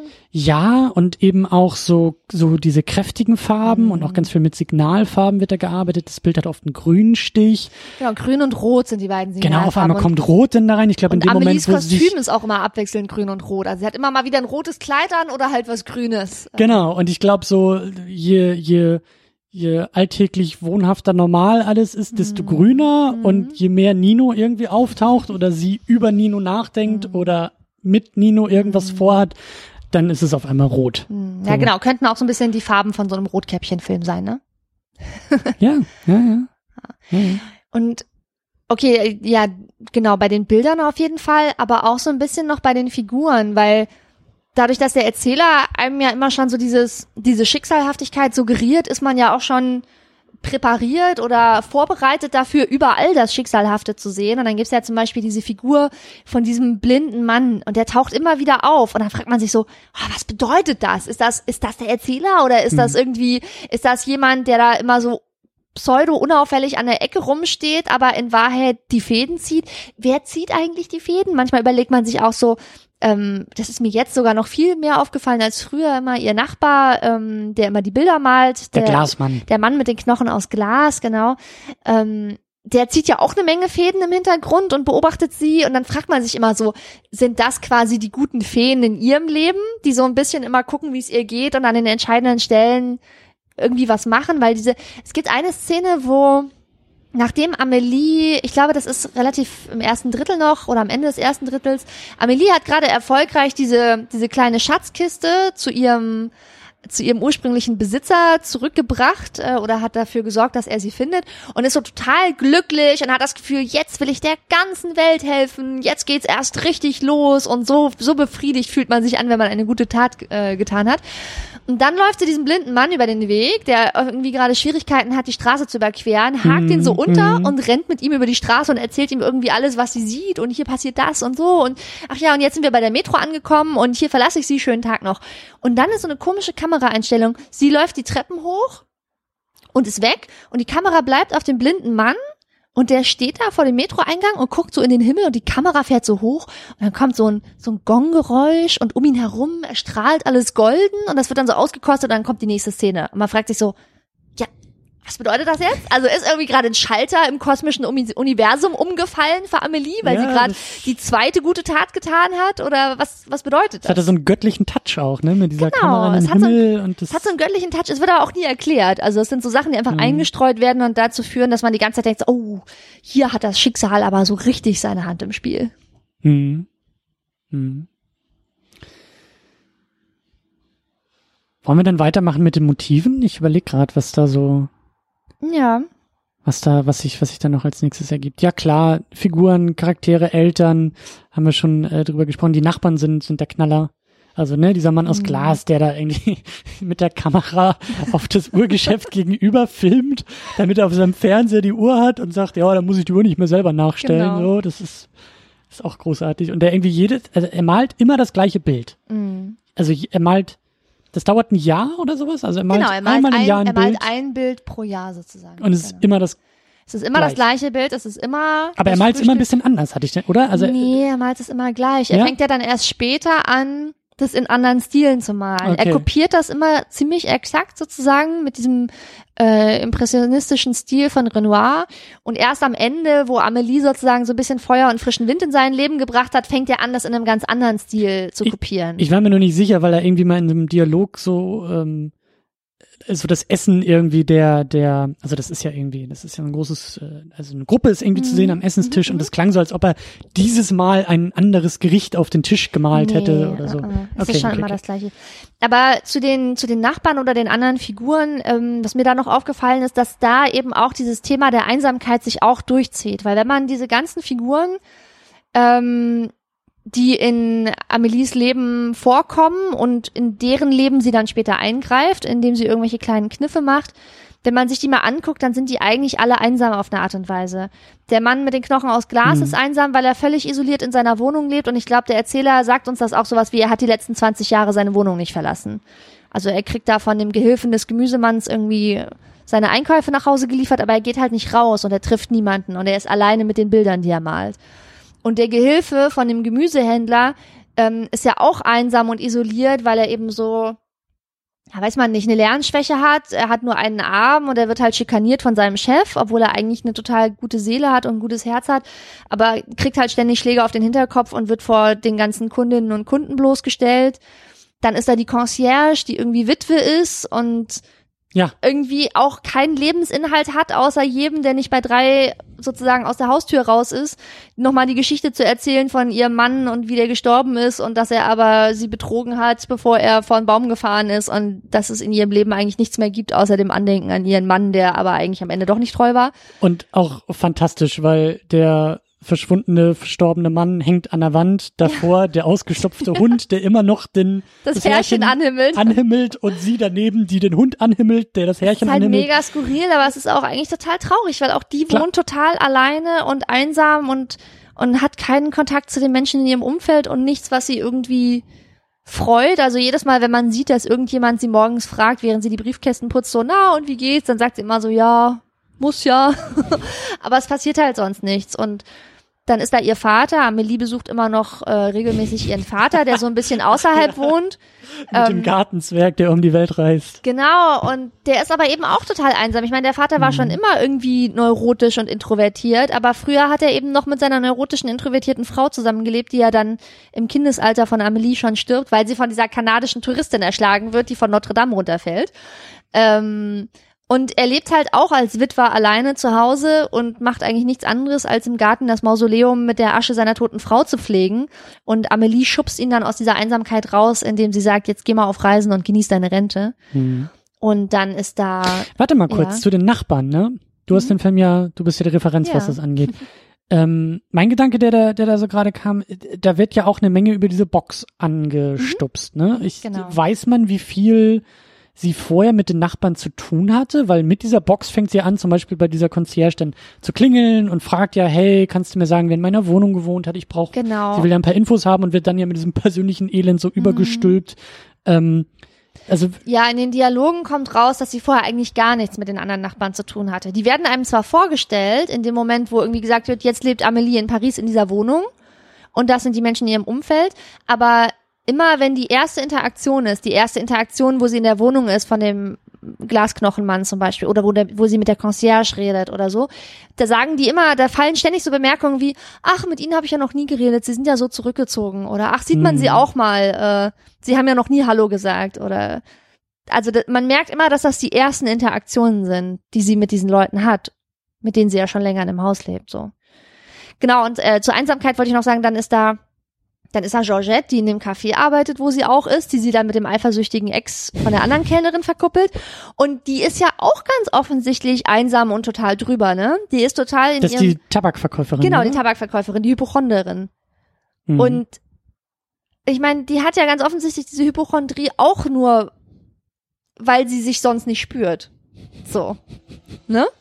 Und der, der krankhaft eifersüchtige Ex von Gina, der anderen Kellnerin, der ist auch deswegen nur krankhaft eifersüchtig, weil er sich sonst auch nicht spürt. Also die haben alle irgendwelche Macken, wo man das Gefühl hat, die kompensieren eigentlich nur, dass sie einsam sind. Und selbst der böse Gemüsehändler übrigens, der der einzige ist, der von Amelie nichts Gutes getan bekommt, sondern der quasi bestraft wird dafür, dass er gemein und herzlos ist, auch der scheint mir sehr einsam zu sein, weil der wohnt auch alleine in Mhm. seiner Wohnung in dem Haus und hat niemanden, mit dem er freundliche Worte wechseln kann. Und der spürt sich nur, wenn er seinen Gehilfen schikaniert, sozusagen. Und so kann man sagen, äh, dass, Tragisch. dass alle Figuren, mit denen sie zu tun hat, irgendwie einsam und isoliert sind und nur durch ihr Eingreifen aus dieser Isolation rauskommen. Und auch bei Nino könnte man sagen, ist das ja so, ne? Der ist ja, sie, sie ist ja dann irgendwie in diesem Pornoladen und redet mit seiner Kollegin und die sagt ja dann auch so, ja, der ist so ein Träumer und der ist immer für sich und mit den Frauen klappt's irgendwie auch nicht, sind schlechte Zeiten für Träumer, also so einen wie den will irgendwie keiner und man hat ja auch das Gefühl, dass er sich in diese ganzen Schrullen also so ähnlich wie Aurelien, äh, Amelie, ne? Also er, er flüchtet sich in diese Fantasiewelt, weil irgendwie sonst nichts da ist und, und keine Menschen um ihn rum. Und das wird ja dann dadurch aufgebrochen, dass sie ihm, sie, sie trifft ihn sozusagen auf seinem Level. Also sie sorgt ja dann dafür, dass er dieses verlorene Fotoalbum wiederkriegt. Mhm. Und genau wie er vollzieht sie ja dieses Rätsel nach. Wer ist der Mann, von dem so viele Fotos in dem Buch sind? Wer ist das? Und dann löst sie das ja für ihn. Und da merkt man so, dass sie sich in seine Welt reindenkt, sozusagen. Aber ich wollte gerade sagen, so unterschiedlich ist diese Welt ja gar nicht. Dieses Level, Hm. also ich finde, ich, ich, also ich hatte eher den Eindruck, dass da beide ähm, auf dem gleichen Level sind und deshalb so stimmt, gut ja. zusammenpassen und zusammengehören und das war schon immer so vorgesehen. Und, Das stimmt, ja. ähm, ja, weil es halt beide diese, diese, diese Träumer sind mit diesem Das stimmt. märchenhaften Blick auf die Welt. Genau, und zu Märchenhaft wollte ich noch sagen, es gibt ja dann noch ganz viele, ganz viele andere Elemente in dem Film, die immer irgendwie suggerieren, dass so Traum und Wirklichkeit verschwimmen, wo man immer nicht weiß, was das jetzt bedeutet, weil man hat immer das Gefühl, Aurelie stellt sich irgendwelche Sachen vor, Amelie. aber, äh, ach, Amelie, entschuldige, genau, Amelie stellt sich irgendwelche Sachen vor, aber gleichzeitig passieren die dann halt auch wirklich. Also zum Beispiel diese Szene, wo sie in der, in der Schlange am Gemüseladen steht und dann sagt sie, ach, man bräuchte einen Souffleur, der einem irgendwie das, das schlagfertige Comeback irgendwie zu einer blöden Bemerkung gibt. Und dann dreht sie sich um und dann guckt dieser Souffleur, den sie sich vorgestellt hat, guckt aus dem Kellerfenster raus, gibt ihr irgendwie einen knackigen Spruch und sagt, ja, vielen Dank, dreht sich um und sagt diesen Spruch. Und dann fragt man sich halt so, ist ihr Hm. der Spruch gerade eingefallen, weil sie sich vorgestellt hat, dass er der Souffleur ist? Oder also es verschwimmt so total. Oder auch wenn diese Bilder zum Leben erwachen oder die Figuren in ihrer Wohnung mit ihr sprechen. Und Hm. es sind ja ganz viele so, so märchenhafte Elemente, wo man irgendwie nicht so richtig weiß. Wo, ja, wo, wo die, wo die Wirklichkeit in Frage gestellt wird, ne? Genau. Die filmische Wirklichkeit. Ja, oder sie sitzt irgendwie vor dem Fernseher und sie guckt diese Ja, ja. Fernsehsendung, was du auch vorhin schon angesprochen hattest. Und dann hat man das Gefühl, sie guckt sich eine Doku an und plötzlich geht's aber in der Doku um sie selber. Ja, so, dann ja. stellt sie sich vor, sie würde jetzt sterben und dann 10.000 Menschen würden ihren Sarg irgendwie begleiten, weil sie ja eigentlich die neue Marie, Mutter Teresa war, die den Menschen nur Gutes tun wollte und genau, oder diese Szene, wo sie in Selbstmitleid badet und sagt, äh, das Recht auf ein gescheitertes Leben ist unantastbar. Da denkt man ja auch so, hä? Also sie sitzt Mhm. offenbar vor dem Fernseher und stellt sich das gerade vor und erzählt sich selber diese Geschichte, aber es wird uns so präsentiert, als ob es wirklich so passiert. Mhm. Ja. Auch da könnte man dann nochmal äh, mit dem Erzähler auch, auch einhaken und fragen, wie viel, wie viel, also ne, wie vielleicht der Erzähler auch diese Welt baut, indem er Sachen irgendwie so formuliert, dass man schon gar nicht mehr so genau weiß, ob auch der Erzähler da Märchen aufbaut oder von Wirklichkeit spricht oder sowas, ne? Also das, das stimmt. Das Genau. stimmt. Und dann sollten wir vielleicht noch über diese Sache mit dem Mädchen mit dem Wasserglas sprechen. Das auf dem Bild ist. Das Bild, Genau. das der, dass Mann der, dem der, der Glasknochen Glasknochenmann immer wieder kopiert. Ich glaube, das sagt er auch, ne? Ist das nicht irgendwie so, das Bild hat er jetzt, glaube ich, schon 20 Mal oder so Mhm. gemalt und das steht in seinem Schrank, aber diese eine Person, Diese eine Figur. diese eine Figur, die, im Mittelpunkt ist, aber eigentlich ja irgendwie am Rand des Geschehen, der, der Geschehnisse steht und eben das Mädchen mit dem Wasserglas Genau, ist. sie das, ist mittendrin, sie ist in der Mitte des Bildes, äh, von allen anderen Figuren von dem Bild umringt, aber irgendwie ist sie trotzdem total für sich. Und das ist ja die perfekte Beschreibung für Amelies Leben, weil sie ja auch im Zentrum steht und trotzdem total außerhalb und für sich ist. weswegen sie auch sehr gut für dieses Mädchen sprechen kann im Laufe des Filmes. Und das ist eigentlich ganz süß, weil sie haben ja mehrere Dialoge, sie, wo sie über das Mädchen mit dem Wasserglas sprechen, aber halt allen Beteiligten, also sowohl den Charakteren im Film als auch allen Zuschauerinnen und Zuschauern ist klar, ja, eigentlich reden sie jetzt gerade über Amelie. Also genau, wo dann, dann sagt irgendwie der Glasknochenmann so, ja, das Mädchen ist mittendrin und wirkt doch ganz für sich. Und dann sagt Amelie, ja, vielleicht ist sie einfach nicht so wie die anderen. Und dann merkt man schon so, ah, okay, jetzt redet sie eigentlich über sich. Und dann, dann sagt sie ja irgendwann zu ihm, ja, vielleicht denkt sie ja gerade an einen Jungen, den sie irgendwo getroffen hat. und dann wird der Glasknochenmann hellhörig und sagt so, mhm, right, wahrscheinlich ist das die Sache, über die das Mädchen mit dem Wasserglas gerade nachdenkt. Also es ist so das Vehikel, weil sie ja wahrscheinlich zu schüchtern ist, um ihm offen darüber zu erzählen, was ihre Gedanken und Gefühle sind und wie es ihr gerade geht und ob sie sich einsam fühlt und ob sie gerade den Crush auf diesen Typen hat, den sie da zufällig am Bahnhof gesehen hat und dass sie nicht weiß, wie sie jetzt vorgehen soll und das, das erzählt sie quasi auf so einer Metaebene, weil sie das nicht offen mit ihm reflektiert. Ja, ich frage mich gerade, wie sie eigentlich kommuniziert in dem Film. Ist sie überhaupt, ist sie, ist, sie, sie ist doch nicht direkt, oder? Sie ist doch kein direkter Mensch. Oder? Nee, sie ist kein direkter Mensch und man sieht auch ganz häufig Szenen, wo sie mit Leuten interagiert, wo sie zum Beispiel am Anfang irgendwie eine Frage stellt, sowas wie, ja, wissen Sie zufällig, wer in meiner Wohnung gewohnt hat in den 50ern? Und die anderen Figuren ergießen dann immer so ein, so ein Redeschwall über sie und sie sitzt so da und hört sich das alles an. Und dann bekommt sie irgendwie von der Concierge, bekommt sie so ein Cognacglas in die Hand gedrückt und die erzählt ihr erstmal die ganze Lebensgeschichte. Und Amelie nickt immer so und verschluckt sich an ihrem Cognac zwischendurch, wenn es so ein bisschen derber wird in der Geschichte, aber reagiert da jetzt nicht krass drauf. Sie gibt ihren Senf nicht dazu und also sie nimmt das alles sehr passiv einfach auf und hört einfach nur zu. Und das ist eigentlich in fast allen Situationen so, dass sie und deswegen sie ist ja auch die gute Fee ja. im Verborgenen. Genau, sie ist die gute Fee im Verborgenen.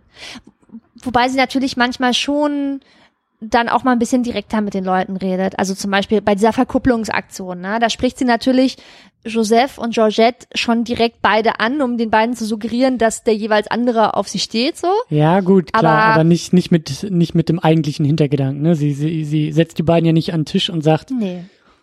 Sie macht das ja sehr, sehr ne? subtil, genau. aber da ist, das ist eine Situation auch, wo sie, sie geht schon auf andere Leute zu und initiiert Gespräche, aber sie ist dann in diesen Gesprächen sehr zurückgenommen.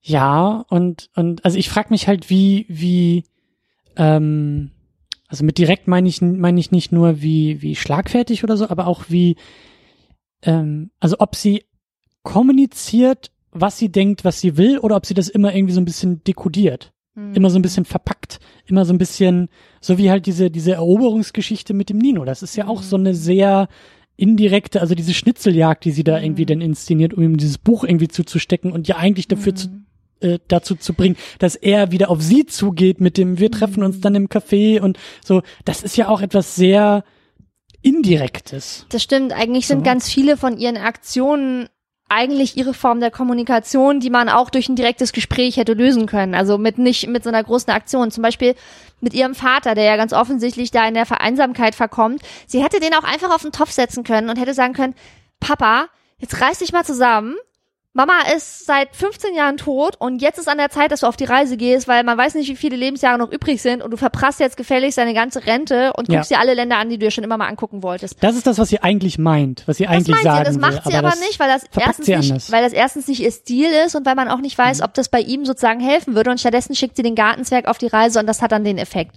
Oder zum Beispiel der, da ist auch noch dieser, dieser Schriftsteller, ne, der gescheiterte Schriftsteller in dem Café, der irgendwie die 30. Absage für sein Manuskript wegstecken muss. Und dann liest sie ja sein Manuskript irgendwann, als sie mal in der Metro unterwegs ist.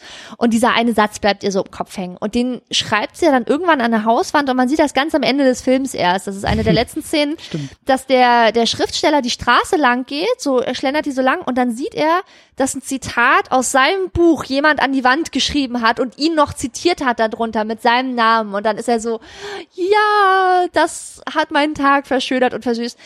Sie hätte auch zu ihm hingehen können, nachdem sie das Manuskript gelesen hat und hätte sagen können, hör mal, Hippolyt, geiles Manuskript, hat mich richtig berührt. Vor allem dieser Satz, den fand ich richtig gut. Also du musst echt nicht an deiner Kunst zweifeln, weil du kannst Sachen sagen, die den Menschen was bedeuten. Aber das und, macht sie halt nicht. Sie macht das auf so eine verschachtelte Art und, und Weise. für diese Concierge hat sie doch dann auch irgendwie einen Brief geschrieben, ne? Genau, sie fälscht ja dann so ein, so ein Liebesbrief, sozusagen mhm. so ein, so ein Mashup aus den ganzen alten Liebesbriefen an die Concierge, tut dann so, als wäre der Brief irgendwie äh, verloren, in, gegangen, verloren ne? gegangen vor vielen Jahren und in den Alpen irgendwie wiedergefunden worden von einer Alpenexpedition und dann zugestellt. Klar, auch das hätte man mit einer direkten Ansprache lösen können. Also, hören Sie mal, interessiert mich nicht. Ihr Mann ist schon ganz schön lange tot. Ist jetzt an der Zeit, sich mal wieder dem Leben zuzuwenden und gibt auch noch andere schöne Männer da draußen, die vielleicht auch Witwer sind. Wie wär's mit meinem Vater? Keine Ahnung. also, das ist halt nicht ihr Stil und das würde sie nicht machen. Das ist wahrscheinlich eher mein Stil. Ich wollte gerade sagen, man merkt, dass du dir sehr viele Gedanken über diesen Film schon gemacht hast. nee, aber genau, also sie, sie könnte das alles durch, durch sehr klare Ansagen lösen, macht sie aber nicht. Und ich finde es natürlich total süß, wie sie das macht. Und es ist ja irgendwie auch, vielleicht auch nachhaltiger. Weil die Leute ja dann das Gefühl haben, dass sie von selber auf den Gedanken kommen. Klar, und das ist, das ist halt ihre Art. So tritt sie halt mit der Welt in Genau. Kontakt, ne? Wie du ja auch gesagt hast, durch, durch die, durch die Kindheit, die sie hatte und diesen, ja, diese, diese, diesen Blick, den sie dadurch Mhm. auf die Welt gewonnen hat, Hm. ist das halt ihre Art zu kommunizieren oder zu, Genau. zu wirken auch in der Welt. Wobei zum Beispiel, mir fällt auch noch was ein, diese Situation immer mit dem gemeinen Gemüsehändler, ne, der ständig irgendwie vor allen Leuten seinen Gehilfen schikaniert und runtermacht. Ähm, da wird sie ja auch auf so eine subtile, geschickte Art und Weise aktiv, um ihm sozusagen einen reinzudrücken und ihn dafür zu bestrafen, dass er so ein fieser Typ ist. Aber auch das hätte man durch eine direkte Ansprache lösen können. Also man hätte halt auch einfach, während man da in der Schlange steht und alle sich dafür fremdschämen, dass der Typ einfach so ein mega Arsch ist zu seinem Gehilfen, hätte man halt auch sagen können, wobei die eine Frau sagt das ja sogar.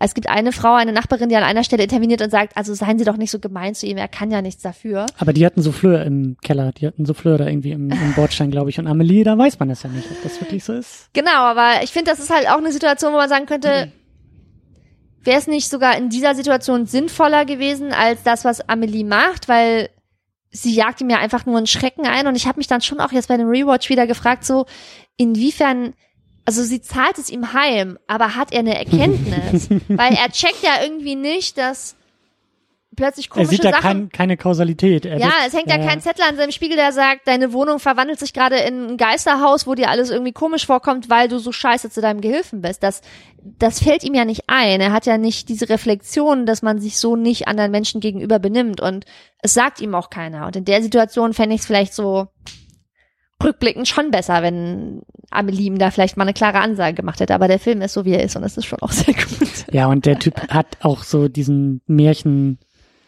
Bösewichten. Genau, ja, ja. Der ist halt einfach der sich, Fiesling, ne? der hat's ja, verdient. genau, genau. Ja, ja, genau. Aber deswegen meinte ich ja vorhin, der ist halt auch einsam. Also auch da kann man verstehen sozusagen, dass er auch nur was kompensiert sozusagen.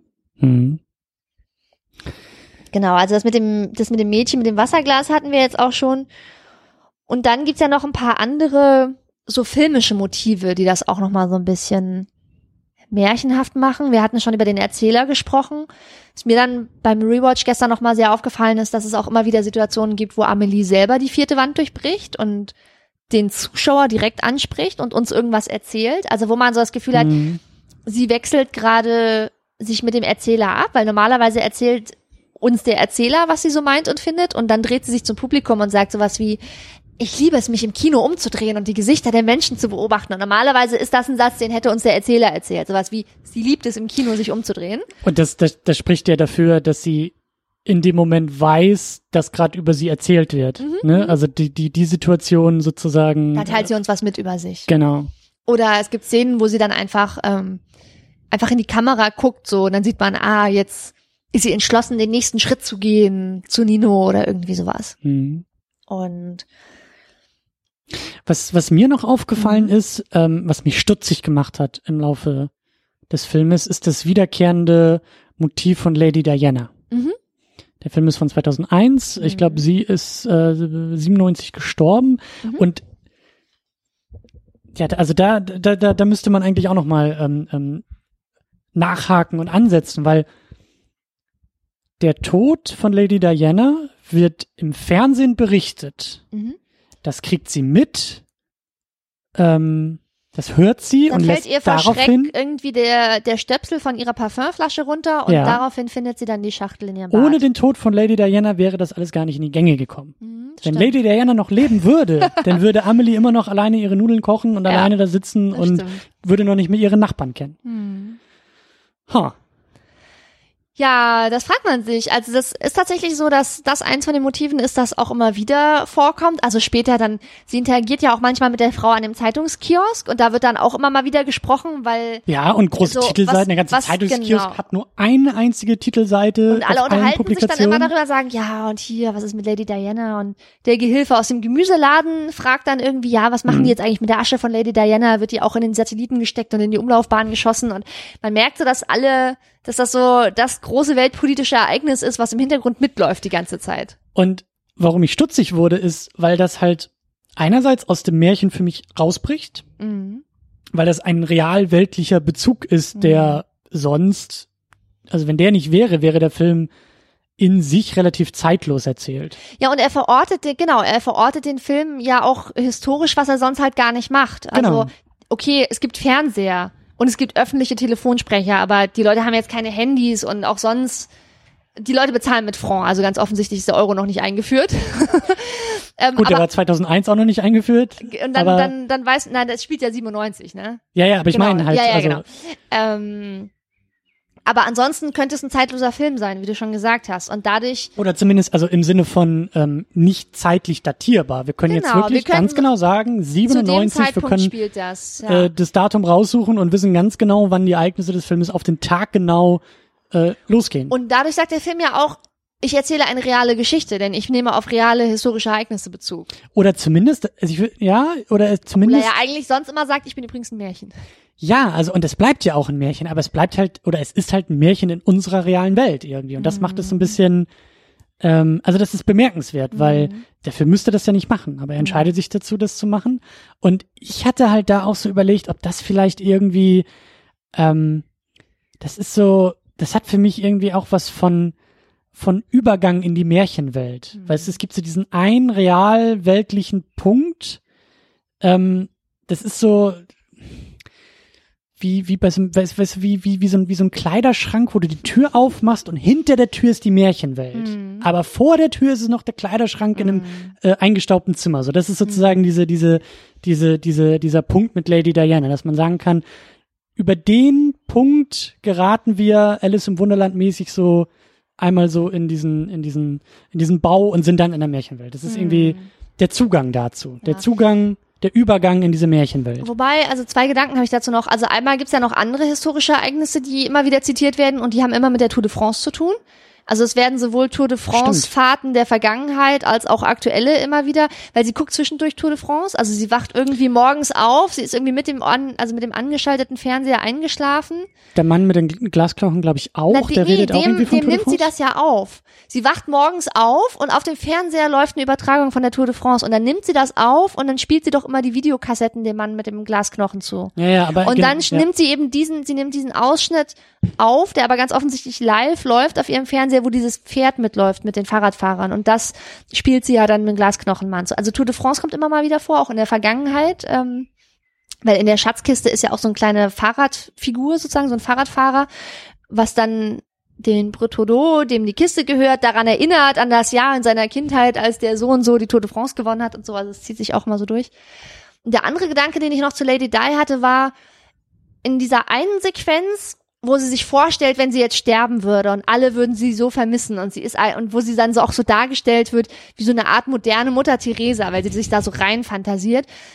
Da wird bildlich doch sehr stark auch an Lady Di angeschlossen, ne? Weil dieses so ein Trauerzug von vielen Mhm. Zehntausenden von Menschen geleitet geliebt von der Welt. geliebt von allen, nur durch ihre Wohltaten aufgefallen, diese schöne und doch auch traurige Frau, die irgendwie ihre Einsamkeit, die man ihr zwar angesehen hat und sie war Stimmt, irgendwie ja, ja, klar. schön klar, und klar. wichtig und in der Welt und hat allen anderen immer nur Gutes getan, aber trotzdem hat sie den Schmerz in ihrem Herzen nicht verwinden können und ist dann eigentlich an gebrochenem Herzen gestorben und so. Und, und dann sieht man sie ja auch in so einer Art Mutter Teresa Kluft, wie sie irgendjemandem die Füße wäscht und an der Stelle, also kippt es schon sehr ins Komische, ne, weil sie sich vorstellt, dass sie so ist. Und hat nicht die echte Lady Di auch mit Mutter Teresa irgendwie sich getroffen und Dinge getan und Füße gewaschen und so weiter? Also, da fällt es mir am stärksten auf, dass der Film so ein bisschen augenzwinkernd sich zu uns umdreht und sagt, ist Amelie die moderne Lady Di? Mm, Jetzt, wo die mm. Prinzessin, die wohltätige, schöne, traurige, tragische Prinzessin gestorben ist. Ja, jetzt wo Ist- die nicht mehr da ist, muss es ja jemand weitermachen. genau, und ist Amelie, Amelie, hat die neue Ruf Lady gehört. Di? Ist sie so? Ja, ja. Ist ja, sie die neue Prinzessin, die das Gute tut? Ja. Das fand ich irgendwie auch noch ganz interessant. Ja, und was mir bei Lady Di auch noch eingefallen ist, du hattest ja gesagt, dass das für dich ähm, sozusagen so rausfällt, weil das so was Reales und Historisches ist, während alles andere so märchenhaft ist. Aber aus meiner Sicht fällt es auch noch aus einem anderen Grund relativ krass raus, weil dieser ganze Film so extrem französisch ist, ja. Und dieses, Stimmt. einfach alles, was die da tun, ist total klischee-französisch. Also fehlt eigentlich nur noch, dass Amelie irgendwie so ein ähm, so eine kleine Mütze auf dem Kopf hat und die ganze Zeit mit dem Baguette unterm Arm rumläuft. Also so die letzte Stufe, die sie dann nicht gezündet haben. Aber alles andere ist wirklich extrem französisch. Und da fällt mir das immer total auf, dass diese ganze Lady Di-Geschichte das Einzige ist, was da rausfällt. Also wo, wo plötzlich irgendwie sowas Britisches Hm. äh, irgendwie, ach, es gibt noch andere Länder außer Frankreich mit reinkommt in den Film, Hm. während ansonsten alles ausgeblendet wird und das ist einfach so ein krasser Paris-Film. Und das, das hat Jean-Pierre Jeunet wohl auch selber gesagt, nachdem er diesen vierten Alien-Teil gedreht hat, dass er gesagt hat, er möchte jetzt ähm, einen, einen schönen Film drehen, einen, der einfach nur unterhält, so Wohlfühlkino sozusagen, und dass er einen, einen Paris-Film drehen möchte. Also er hat das wohl explizit so gesagt, er wollte einen Paris-Film drehen und so ist es ja auch. Ähm, der Film hat ja auch ganz viele so französische Filmmotive, habe ich es genannt. Also da ist einmal diese ganze Geschichte, spielt ja in Montmartre, in diesem Künstlerviertel sozusagen von, von Paris. Und alle diese Orte, an denen die Geschichte spielt, die gibt's ja alle wirklich. Also es gibt dieses Café wirklich, in dem Amélie arbeitet, das äh, Les Deux Moulins. Das ist 1912 gegründet worden. Also das ist eins von den ältesten Cafés, die es überhaupt gibt in dem Viertel in Montmartre, das es heute noch gibt. Also von den Cafés, die es heute noch gibt.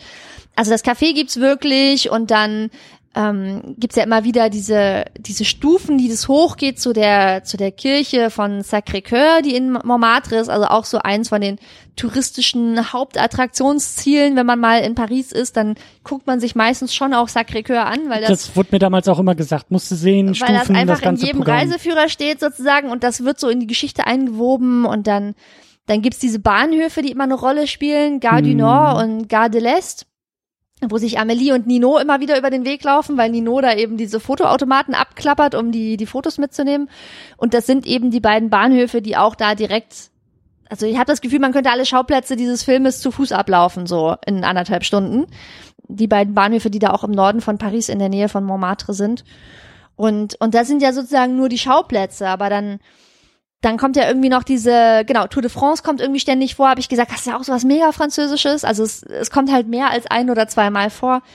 Dann kommt diese Kaffeekultur so krass vor, weil Amelie ja in dem Café arbeitet, aber selbst es gibt auch Szenen, wo sie in anderen Cafés sind, also nicht nur in dem, wo sie arbeitet, denn zum Beispiel nachdem sie dem Bretodeau diese kleine Schatzkiste aus seiner Kindheit wieder zugespielt hat, geht der emotional total durchgerüttelt in das nächstbeste Café und sagt, ja, er müsste jetzt erstmal einen Cognac trinken und sucht nach irgendjemandem, dem er die Geschichte erzählen kann und zufällig steht am Tresen direkt neben ihm Amelie, die sich nämlich da, ja, weiß man nicht, ob sie sich einfach Fäustchen gelacht hat, glaube ich. ja, so, man weiß nicht, ob sie sich da auch einen Kaffee kaufen wollte oder ob sie schon geahnt hat, dass er gleich kommt und ihn quasi eigentlich erwartet hat und er erzählt ihr die Geschichte und sie weiß es natürlich, weil sie ist die Urheberin, aber das weiß er nicht. Und da sind sie dann in einem anderen Café, was auch relativ eindeutig anders dargestellt wird als das Die du Moulin, wo Amélie arbeitet. Ähm, genau, also diese ganze Kaffeekultur, dass man da irgendwie im Prinzip in Paris von einem Café ins nächste stolpern kann und dass man dann da irgendwie eine Stunde an seinem Kaffee trinkt und es wird auch sehr viel Wein getrunken und es wird viel Kaffee getrunken und dann, dass der Glasknochenmann immerzu dieses Bild von Renoir kopiert, der halt einer der größten französischen Impressionisten ist. Also man hat so das Gefühl, dass so alle französischen Wahrzeichen, irgendwie du gehst in eine zehnte Klasse in der Schule und sagst, hier, was habt ihr denn im Französischunterricht gelernt? Was sind denn so wichtige Dinge, die euch zu Frankreich oder Paris einfallen? Und die werden irgendwie alle alle aufgeführt und dann fahren die die ganze Zeit mit der Metro durch Paris. Es gibt super viele Szenen, so Montagen, wo man die Leute mit der Metro fahren sieht. Ich meine, das hätte man auch alles schneiden können. Ne? Mhm, mhm. Also die ganzen Szenen, wo Amelie von A nach B fährt, Mhm. auf ihrer Suche, wo sie Leute besucht oder wo sie immer rausfährt zu ihrem Vater, der so ein bisschen im Vorort wohnt. Man hätte auch einfach zeigen können, Sie geht zum Bahnhof, sie taucht bei ihm auf. Oder selbst das hätte man schneiden können. Man hätte einfach schneiden können, sie kommt bei ihm zum Gartentor rein. Ah, es ist wieder Besuchstag, Amelie ist wieder bei ihrem Vater. Aber der Film nimmt sich die Zeit zu zeigen, dass sie zum Bahnhof geht, dass sie durch das Drehkreuz geht, dass sie in den Zug einsteigt, der sie in den Vorort bringt und dass sie dann da abends müde mit dem Kopf ans Fenster gelehnt mit der Metro durch Paris guckt. Also dass die Metro in Paris eben auch fast wie so ein eigener Charakter ist sozusagen und dass wenn man da lebt, dass man tatsächlich auch ständig Metro fährt. Ähm, das wird eben auch alles gezeigt. Und um das jetzt sozusagen wieder mit dem Märchenhaften zu verbinden, Jean-Pierre Genet, der Regisseur, hat auch sehr viel Kritik dafür bekommen, dass er mhm. diese realen Orte, die es ja gibt, die er da zeigt, wo seine Figuren sich bewegen, dass er die so total schön weich gezeichnet gezeigt hat, sozusagen. Also es gibt Leute, die gesagt haben, ja, du hast Montmartre gezeigt und du nennst es die ganze Zeit Montmartre und es wird irgendwie offensichtlich, dass du auf den realen Kiez Montmartre anspielst, aber du zeigst ihn nicht so, wie er wirklich ist. Wo sind denn die ganzen Schwulen, die da leben? Und wo sind denn die ganzen Ausländer, die da leben? Und wo sind die Werbeplakate für amerikanische Produkte, die da tatsächlich hängen? Und wo ist der McDonalds, der da alle 50 Meter ist? Also das ist halt alles, das gehört alles zu der Realität des heutigen Montmartre dazu. Das zeigt er aber nicht. Und er hat wohl auch relativ viel Aufwand betrieben, das tatsächlich genauso nicht zu zeigen, indem er halt immer ganz bestimmte Einstellungen gewählt hat und andere eben nicht. Oder Sachen in der Nachbearbeitung geändert hat, auch wenn er diese Bahnhöfe gezeigt hat. Ähm, dafür hat er halt relativ viel Kritik eingesteckt. Und er hat dann halt gesagt, na ja, er ist eben auch ein Filmemacher, der dieser, dieser Einstellung von Kurosawa, glaube ich, anhängt. Jede Einstellung soll wie ein Gemälde sein und er mhm. entscheidet halt, wie das sein soll. Also er ist halt der Chef sozusagen und er entscheidet, wie die Einstellung ist. Und er sagt halt auch, es war gar nicht sein Anspruch, ein realistisches Bild von Paris zu zeigen. Er hat zwar gesagt, er wollte einen Paris-Film machen, aber er wollte jetzt gar nicht unbedingt ein realistisches Bild von Paris zeigen, sondern er hat ein sich verklärtes die, Bild. Ein verklärtes Bild und er hat gesagt, er hat sich halt die Ansichten rausgesucht, die ihm am besten gefallen sozusagen Best of, was ich am meisten an Paris mag. Alles andere habe ich rausgelassen. Hm, ja klar, das ist ja klar, das ist ja auch das das Postkartenprinzip. Äh, genau. Ne? Und so. da zeigt er eben so eine aufpolierte Version der Wirklichkeit und das trägt eben auch noch stärker zu dieser Märchenhaftigkeit bei. Ne? Hm. Dieser dieser Unwirklichkeit. Ja. Genau, dass das alles so ein bisschen unwirklich ist. Ja. Ja, wie ist das? Ich meine, das, wie, wie, wie, wie gehst du mit so einer Kritik um? Ja, rückblickend betrachtet, also das stimmt natürlich, ne? Ich hatte mir darüber früher keine Gedanken gemacht. Ich habe das jetzt erst gelesen in Vorbereitung auf unseren Podcast und dachte so, ja, das stimmt. Ich habe den Film früher einfach so konsumiert. Ich habe damals auch noch nicht so hart reflektiert über die Dinge, über die Medien, die Popkultur, die ich konsumiert habe, wie ich das heute mache sozusagen.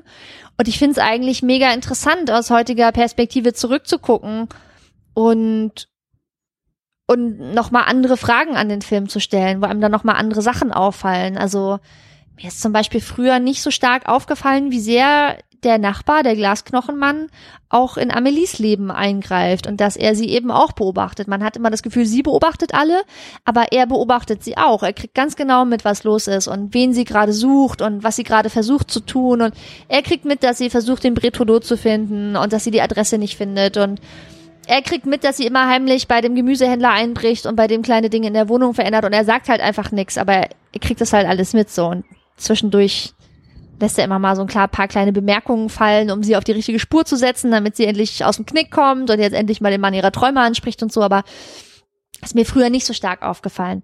Und was ich total interessant fand, es gibt einen Typ, einen YouTube-Channel, den ich total toll finde, der heißt Pop Culture Detective. Den hast du mir auch damals empfohlen, der ist bei mir hängen geblieben, ja. Ja. Der ist super. Und der hat vor kurzem ein Video gemacht, ähm, Stalking as Romance. Und da geht es so darum, der, der analysiert halt auch Filme und der analysiert Filme vor allem immer im Hinblick auf die Fragestellung, welche Arten von Männlichkeitsbildern da transportiert werden und wie das zu bewerten ist.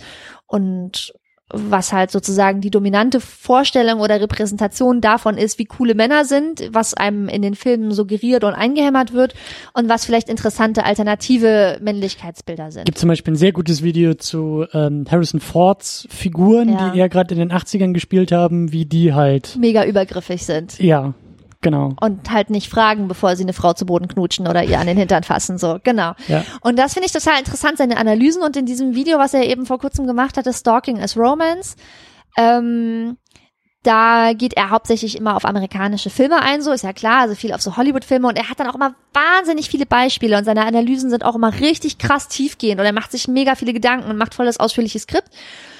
Und jedenfalls ähm, sagt er so, ja, und es wird ja immer als was dargestellt, was eigentlich nicht so problematisch ist, sondern was so ein bisschen süß ist, weil in den Filmen ist eben immer so dieses Narrativ, ach, jemand ist in jemand anderen verknallt und deswegen stalkt er dann die anderen Leute, aber eigentlich ist Stalking nicht so richtig witzig. Und es wird immer so ein bisschen niedlich verklärt dargestellt in den Filmen, aber im echten Leben ist das was Problematisches und deswegen ist es eigentlich problematisch, dass es so verklärt im Film dargestellt wird. Und eins von den sehr, sehr vielen Beispielen, die er bringt in seinem sehr langen, super interessanten, tiefgehenden Video, er hat an einer Stelle schneidet das irgendwie rein. Ich glaube, er sagt sowas wie, ja, und auch im europäischen Kino äh, wird dieses Thema aufgegriffen. Kurze Cut, also an einer Stelle schneidet er rein ähm, Der Zauber von Marlena. Bin ich übrigens ganz stolz drauf, weil das ist ein Film, den ich ihm empfohlen habe. Er, also er interagiert immer viel mit seiner Fanbase und sagt dann so, ja, habt ihr noch Vorschläge? Ich arbeite gerade an dem und dem Video. Und ich war so, oh, hier der Film, der hat das total krass zum Thema Stalking as Romance. Und ich hatte ihm Amelie nicht empfohlen und deswegen war ich relativ schockiert, als ich dann das Endvideo gesehen habe und er meinte, ja, in einem europäischen Kino, hier im italienischen Film, Der Zauber von Marlena, aber auch im französischen Kino und dann halt so kurz reingeschnitten Amelie und ich war so, äh, Moment mal. Das ist doch me? mein Lieblingsfilm. Das ist auch mein Lieblingsfilm aus meiner Teenagerzeit. Normalerweise ähm, haben das, glaube ich, eher andere Leute das Erlebnis, dass er Filme kritisiert, die Leute halt heiß und innig immer geliebt haben und wo er sagt, ja, aber habt ihr euch darüber schon mal Gedanken gemacht, ist eigentlich ganz schön problematisch. Und normalerweise trifft mich das nicht und das war so ein Moment, wo ich dachte so, muss ich erstmal schlucken und war so, ähm, okay. Und dann habe ich drüber nachgedacht und dann ist es halt einfach nicht von der Hand zu weisen, dass Amelie halt auch eine krasse Stalkerin ist. Und die Geschichte wird natürlich total süß erzählt. Und es ist alles total unproblematisch. Und es passiert auch nichts Schlimmes, weil sie ja auch, na gut, abgesehen von dem Gemüsehändler, niemandem was Böses tut, sondern sie greift halt auf Arten und Weisen ein, die, ähm, die im Endeffekt den Leuten was Gutes tun. Aber sie entscheidet, was sie denkt, was das Gute und Richtige für die anderen Leute ist. Und in der Wirklichkeit oder in einer alternativen Geschichte, die man auch erzählen könnte, also man könnte den Film auch nochmal genauso drehen mit, sie greift auf die Arten und Weisen in das Leben der anderen Leute ein und dadurch geht's denen aber noch schlechter oder die werden emotional aus der Bahn geworfen oder die kommen gar nicht darauf klar, dass irgendjemand sich von der Seite in ihrem Leben einmischt und sie wissen aber nicht, wer das ist und also das, das kann einen ja auch total stressen, so, ne? Ähm, also man sieht, das wird so ein bisschen angedeutet, zum Beispiel, dass der Vater schon ganz schön durcheinander ist, dass er die ganze Zeit die Briefe von seinem Gartenzwerg kriegt und er, er kann sich das halt überhaupt nicht erklären. So, und er kann sich diese Puzzleteile nicht zusammensetzen. Und das ist nicht schlimm, weil es wird so ein bisschen süß, schrullig in der Geschichte erzählt, mhm. aber das kann halt so, um es auf Englisch zu sagen, if someone is messing with your head, so, wenn jemand mit dir halt so seine Spielchen treibt, das kann er noch fertig machen. Und das ist ja bei dem Gemüsehändler der Fall. Ne? Bei dem Gemüsehändler also, ist das der Fall, weil der fragt sich halt wirklich, ob er wahnsinnig wird, weil einfach die ganze Zeit komische Sachen in seiner Wohnung passieren und er kann sich das nicht erklären und weiß nicht, was ist. Und man sieht halt so, er zittert und seine Hände zittern und er ist völlig fertig mit den Nerven und dann muss er irgendwie nochmal einen Schnaps trinken und dann hat sie da aber auch ein, äh, ein halbes Glas Salz reingekippt und dann so und dann will er bei seiner Mama anrufen, weil er völlig fertig ist und dann hat sie aber seine Kurzwahl umprogrammiert und dann ist da nicht die Mama dran, sondern jemand anders. Und das ist natürlich lustig in der Geschichte, aber eigentlich ist es nicht witzig und eigentlich ist auch nicht so richtig okay. Und auch dieses, ich meine, man kann jetzt, sie kann halt bei ihrem Nachbarn ins Fenster reingucken und gucken, was der Glasknochen gerade, Mann gerade macht und dass der halt auch gerade alleine seine Nudeln isst. Und wenn er halt seine Jalousie nicht zumacht und ihr Fenster da so liegt, dann ist jetzt auch keiner schlimm dran, also keiner schuld dran und dann ist das auch nicht schlimm, aber ich finde, man kann auf jeden Fall diese Perspektive und diesen Gedankengang aufmachen und kann sich sagen, ist das eigentlich okay so? Und wie wäre das im echten Leben? Und gibt es nicht auch Szenarien, wo wir sagen würden, das ist eigentlich nicht okay? Also wenn, ich meine, sie ist halt ein süßes, kleines, nettes Mädchen, ne? Und wir fiebern alle mit ihr mit und sie ist irgendwie die kleine Prinzessin und die Heldin unserer Geschichte. Aber wenn sie halt ein Typ wäre, der die ganze Zeit bei, keine Ahnung, ein älterer Typ, Mitte 50, der die ganze Zeit bei den anderen Leuten ins Fenster reinglupscht und sich Zutritt zu deren Wohnungen verschafft und da irgendwelche Dinge unternimmt und den Leuten gefälschte Briefe schickt von vermeintliche echte Briefe kannst, von ihren Liebhabern. Du kannst den Plot, wenn du den auf Papier schreibst, kannst du kannst ja, auch einen Horrorfilm draus kann machen. Kann mega also, creepy sein. Ja. Irgendwelche Leute miteinander verkuppelt, die sich eigentlich gar nicht füreinander interessieren, aber irgendwie so durch Social Engineering sich einbilden, sie wären total heiß aufeinander und so. Also da steckt schon auch was ähm, ja, was drin, was man was man kritisch betrachten kann. Das fand ich einfach interessant, nach so vielen Jahren, also mehr als 15 Jahre später, nochmal auf den Film zurückzugucken, den ich immer so idealisiert und gefeiert habe und gesagt habe, ja, man kann auch noch mal andere Perspektiven aufmachen. Man kann auch noch mal anders drüber denken. Und ich hatte ja auch am Anfang schon erzählt, dass mir der Film jetzt auch kitschiger vorkommt als früher. ist jetzt nicht schlimm, es ist immer noch ein toller Film. Ich habe den auch trotzdem total genossen, als ich den gestern noch mal geguckt habe, aber ja, man kann den noch mal anders bewerten. Ja, ja, klar, man verändert sich selber, man lernt, man sieht andere Dinge, man reflektiert Dinge vielleicht auch noch mal ein bisschen anders. Ist zum Beispiel ein Grund, warum ich bis heute mich nicht mehr an The Last Samurai rantraue. Ja, Film, den ich in meiner Jugend verstehen. auch voll geil fand und Ja. cool und Japan und boah und Tom Cruise und so. Und heute ähm, Blinkt halt die ganze Zeit so ein Whitewashing-Schild auf der Seite, während du den Film Voll, guckst und voll. sagst so, na, voll. Deswegen ist es so mental ganz weit hinten im Kopf. Ich habe den gut in Erinnerung und ich möchte den auch nicht Erinnerung, wieder anfassen. Genau, ich lasse Ja. die Erinnerung mal so so wie sie ist und traue mich auch nicht irgendwelche Aussagen über den Film zu machen, aber es ist halt ähm, ja Es verhagelt mir jetzt auch nicht den Film und es verhagelt mir auch nicht das Rewatching. Aber ich finde es einfach interessant, darüber nachzudenken, was der Film eigentlich damals für mein 15-jähriges Ich bedeutet hat und Ja. wie ich das aus heutiger Rückblende sozusagen, wie ich das bewerte, wie ich das einschätze. Du hast doch auch in einer der letzten Ausgaben, äh, als du hier warst, hast du irgendwie auch diesen, diesen tollen Satz äh, irgendwie zitiert, ähm, so ganz beiläufig, ähm, wie war das noch? Ähm, wir kritisieren die Dinge, weil wir sie mögen, sonst würden wir sie nicht kritisieren. Irgendwie Ja, ja, genau. das Wir kritisieren die Medien, die uns am Herzen liegen. Ja. Genau. Wie gesagt, nicht von mir, das hat Anita Sarkeesian schon gesagt über die Videospiele, die sie kritisiert und das sagt auch der, der Pop Culture Detective äh, Jonathan McIntosh, sagt das über die ganzen Filme, die er auseinander nimmt, wirklich sehr, sehr detailliert, wie so ein Chefchirurg mit seinem Skalpell. Aber auch der liebt die Filme, auch wenn er sie auseinander nimmt und sehr hart kritisiert so. Ja, ja. Nur weil man Dinge erkennt und, und ähm, problematische Aspekte auch findet, heißt es eben nicht, dass, dass ein Film dadurch komplett äh, auseinanderfällt oder, oder sowas, ne? Also Genau. das Empfinden ist ja immer noch da. Genau. Ja. Genau, das Empfinden ist immer noch da und ich habe mich dann aber eben gefragt, so, warum war denn dieser Film so wichtig für mich? Also warum hat er mich denn so krass ergriffen, dass ich zum Friseur gegangen bin und gesagt habe, bitte einmal die Haare genau so schneiden? und warum hatte ich denn das Bedürfnis, alle diese Klavierstücke selber spielen zu können? Und warum habe ich den Film so oft gesehen? Und warum, also sozusagen, welche, welche Seite auf der Harfe in mir, in meinem Herzen hat das so stark angeschlagen? Was ist da zum Schwingen gekommen? Und wo ich jetzt nochmal so, so gründlich und auf so einer Metaebene über den Film nachgedacht habe, ähm, ist mir so ein bisschen der Gedanke gekommen, dass es vielleicht damit zu tun hat, dass ich mich halt schon sehr stark in der Rolle von der Amelie wiedergefunden habe. Also, dass ich irgendwie so ein bisschen das Gefühl hatte, ah ja, es ist auch eine Geschichte über mich oder ich will so sein, weil dieses, dass sie eben so einsam ist und dass sie zwar mittendrin ist, aber sich trotzdem sehr alleine fühlt. Du hast es am Anfang ja auch schon gesagt, das ist ein Film für Teenager. Also ich glaube, jeder Teenager kann sich in dieser Erzählung oder in dieser Rolle wiederfinden. So dieses Ja. Gefühl von, Ja. ich sitze zwar mitten in der Klasse, aber und um mich herum sind 30 andere Kinder, aber eigentlich versteht mich niemand. Niemand versteht mich. Meine Eltern verstehen mich nicht, die anderen auch nicht. Ich habe eine völlig singuläre Erlebniswelt, die niemand nachvollziehen kann. Sucks to be me. So, ich glaube, so fühlen sich einfach alle Teenager. Das ist Pubertät, ja. Das ist, Das ist Pubertät und so fühlen sich alle und und der der Film Amelie erzählt einem ja dann so eine Geschichte von sie ist eigentlich eine total tolle Person und sie ist die gute Fee und sie ist auch so ein bisschen wie so eine wie so eine Prinzessin und Lady Di und Mutter Teresa alles in allem und und eine Heldin ist und sie eine ja auch Heldin irgendwie. ist sie und am Anfang des Films ist sie eben so so schüchtern und sie wird von allen übersehen und sie ist ja eigentlich auch wunderschön, ne? Und äh, sie ja, wird ja, ja, ja. Sie wird von allen übersehen und keiner nimmt sie so richtig ernst, weil sie eben so ein bisschen zurückgezogen und, und ängstlich dem Leben gegenüber ist.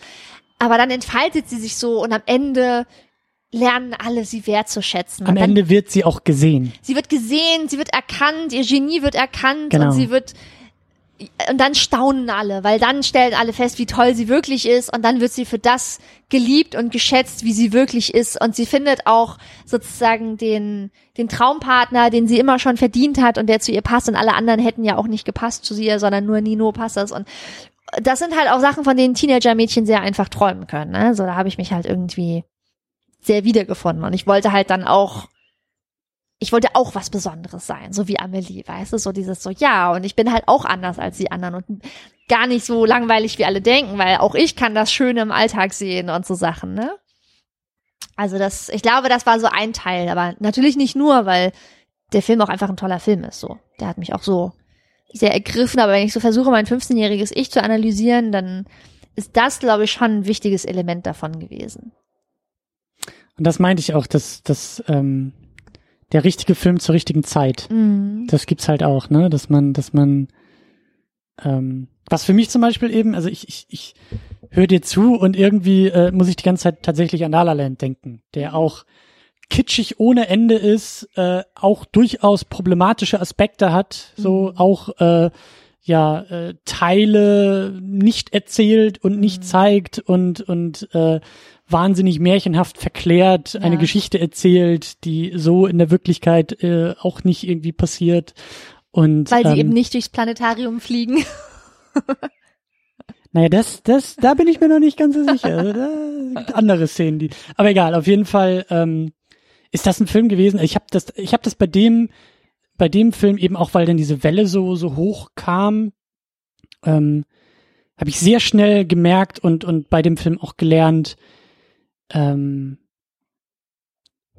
es gibt einen persönlichen Bezug zu Filmen Mhm. und es gibt, ich weiß nicht, wie man wie man es noch nennen will, aber ich habe sehr schnell auch aufgehört, über diesen Film reden zu wollen. La La Land? Ja, Habt ihr da nicht auch einen wahnsinnig langen Podcast dazu aufgenommen? ja klar, ja klar, ja natürlich. Aber ähm, es, also Gedanken sortieren. Ähm, ich hatte oder oder auch jetzt so so so manche Sachen wie jetzt Star Wars, der neue Mhm. Han Solo Film ist irgendwie draußen und ähm, gerade online und und und auch so was was so Popkultur eben Mhm. angeht und Popkultur, die online rezipiert wird, aber manchmal auch so im Alltag und das als jemand, der irgendwie jede Woche viel intensiv über Filme redet und darüber hinaus ja auch noch weitere Filme guckt und ich Mhm. mache mir ja gerne Gedanken und so. Ähm, ich ich habe so den Eindruck, es gibt zielführende Diskussionen, es gibt nicht zielführende Diskussionen. Und gerade wenn so ein Film erfolgreich ist oder, oder einem Franchise angehört, ähm, über Lala, dann kann ich nur noch persönlich reden. Ja. Und will ich auch nur noch persönlich reden. Aha. Wenn jemand ankommt zu mir und sagt, also mal ganz ehrlich, ne? Also so toll ist der Film ja nun auch nicht. So. Stop it right there.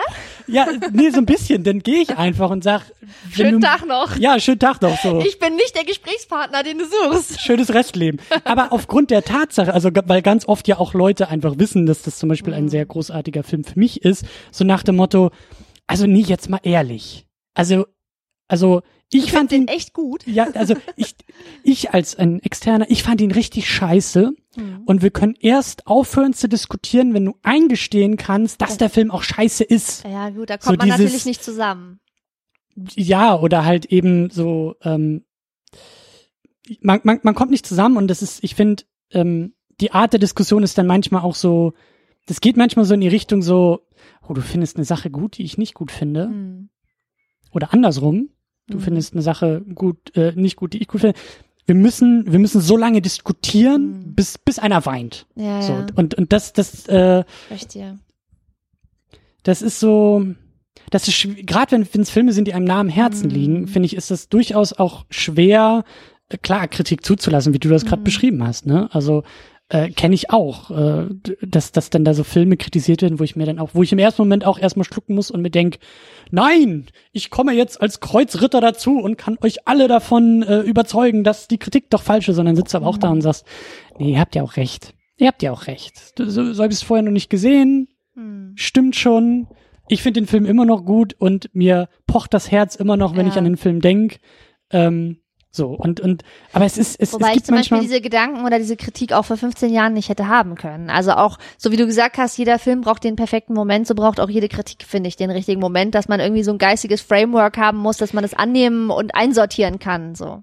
ja, aber es ist halt eben das das das das ist eigentlich die große Königsdisziplin halt Kritik auszuhalten Mhm. und trotzdem, obwohl es, wie du sagst, Lieblingsfilm nah am Herzen und man vergöttert es, trotzdem die Kritik anzunehmen, zuzulassen, Mhm. aber halt auch nicht komplett an diesem an dieser emotionalen Bindung vielleicht auch äh, äh, die, die komplett fallen zu Mhm. lassen, weißt du? Also trotzdem, das ist halt, du musst einen Widerspruch aushalten dabei. Du musst Mhm. beides aushalten können. Und wie gesagt, es ist halt einfach so, vielleicht bin ich da auch noch zu sehr in diesem ganzen Star Wars-Kram jetzt irgendwie Mhm. drin. Ich, das ist echt so dieses, ich habe das Gefühl, dass online ganz oft, es, es gibt nur diese eine Meinung, die halt Mhm. möglich ist. Und wenn jetzt die Mehrheit äh, sagt, Star Wars ist scheiße geworden, Mhm. weil der eine Film jetzt scheiße ist, Mhm. dann musst du mitgehen oder gehst halt nicht mit, aber du wirst so lange malträtiert, bis du irgendwie auch mitgehst. So. Und das ist, das ist, also das, das, das meine ich halt. Manchmal ist es auch, ja, man kann drüber reden, also man muss diskutieren, man muss immer diskutieren, Mhm. aber man muss nicht einer Meinung sein dabei. Und äh, das ist ähm, gerade bei, bei, bei so Lieblingsfilmen ist das, glaube ich, äh, wichtig. Das stimmt. Wo du jetzt auch schon La La Land eben wieder angesprochen hast. Ich muss ja sagen, ich hätte auch den Film jetzt nicht vorgeschlagen für unseren Podcast heute, wenn ich nicht gewusst hätte, dass sich bei dir ähm, fast so ein kleines Fable für den märchenhaften Film entwickelt hat. Und das ist doch auch ein bisschen neu, oder? Also dieses Hm, Würde ich jetzt so nicht unbedingt sagen. diese Also Art von etwas überkitschten Märchenfilm, wo ich fand, ich fand Kitsch schon immer super. Hm, okay. Also gerade das, was glaube ich neu, was was was was sich neu entwickelt bei mir über die Jahre, ist ist ähm, ähm, habe ich auch drüber nachgedacht. Das ist glaube ich eher dieses ähm, Abfeiern von Dingen, die also ich ich kann Zynismus mittlerweile nicht mehr ab. Hm. Ich kann, ähm, ich kann, schwer zu sagen. Das konnte ich glaube ich noch nie so richtig ab. Aber ich habe eine sehr große Schwäche für Dinge, die wahnsinnig uncool sind. Mhm. Und das ist Kitsch zum Beispiel. Kitsch ist überhaupt nicht cool. Mhm. Ähm, kitschige Filme sind überhaupt nicht cool. Mein allerliebster Superheld Superman, der war noch nie cool. Der wird auch nie cool sein. Sorry, da kriegst du keine, kriegst auf dem Schulhof einfach keine, keine Bonuspunkte so, wenn du da irgendwie ankommst und sagst, äh, weißt du? Ja. So, aber je älter ich werde, desto, desto, desto mehr Bock habe ich einfach dann auch auf die Dinge, Mhm. die sich nicht mal irgendwie über Coolness anbiedern. Weißt du, die halt einfach Du bist mit jetzt alt genug dafür. Du bist jetzt alt genug für die uncoolen Sachen. ich war, ich, ich, ich glaube, ich habe schon immer auf die uncoolen Sachen gestanden, aber jetzt bin ich alt genug, um wirklich zu sagen, So ist es. so ist es halt, Ah. weißt du, so. Ähm, und, und da, da geht so ein Film wie Amelie geht da halt voll rein. Oder es war ja eben Shape of Water, wo wir dann Mhm, drüber so gesprochen haben. Der, ja, wo, wo, wo man auch sagt, das, das ist, mein Gott, dann, dann sitzt du mal zwei Stunden irgendwie vom Fernseher, dann drückst du dir drei Tränen weg, dann willst du die Welt danach umarmen, dann hast du ein wohliges Gefühl irgendwie im Bauch, das ins Herz irgendwie aufsteigt. Ja. Und das ist doch schön. Das ist doch schön. Aber weißt du, was ich überlegt habe? Ich habe mich halt gefragt, also nicht, dass ich jetzt irgendwie die gesamte Filmentwicklung der letzten Jahrzehnte jetzt äh, mega präsent hätte und mir darüber ein gebildetes Urteil erlauben könnte, aber ich habe mich gefragt, ob es auch so eine Art Comeback des Märchenfilms für Erwachsene gibt, der auch so ein bisschen damit zu tun hat, dass unsere Welt halt auch ein bisschen immer beängstigender wird und dass sozusagen die Nachrichtenlage immer mehr stresst und einfach man, wie du eben schon gesagt hast, den Zynismus auch nicht mehr erträgt. Ich habe das Gefühl, das ist so Mhm. eine, die, das ist so die, die Coping-Strategie, die hinter Zynismus kommt. Man nimmt irgendwie so mit, was in der Welt passiert und alles macht einem Angst und ist irgendwie furchtbar. Und erst reagiert man mit Zynismus und dann versucht man es ein bisschen zu ignorieren und am Ende sagt man, oh, und jetzt bitte Wohlfühlkino, weil alles andere kann ich nicht mehr Eskapismus, ja, ja, um ja. irgendwie klarzukommen.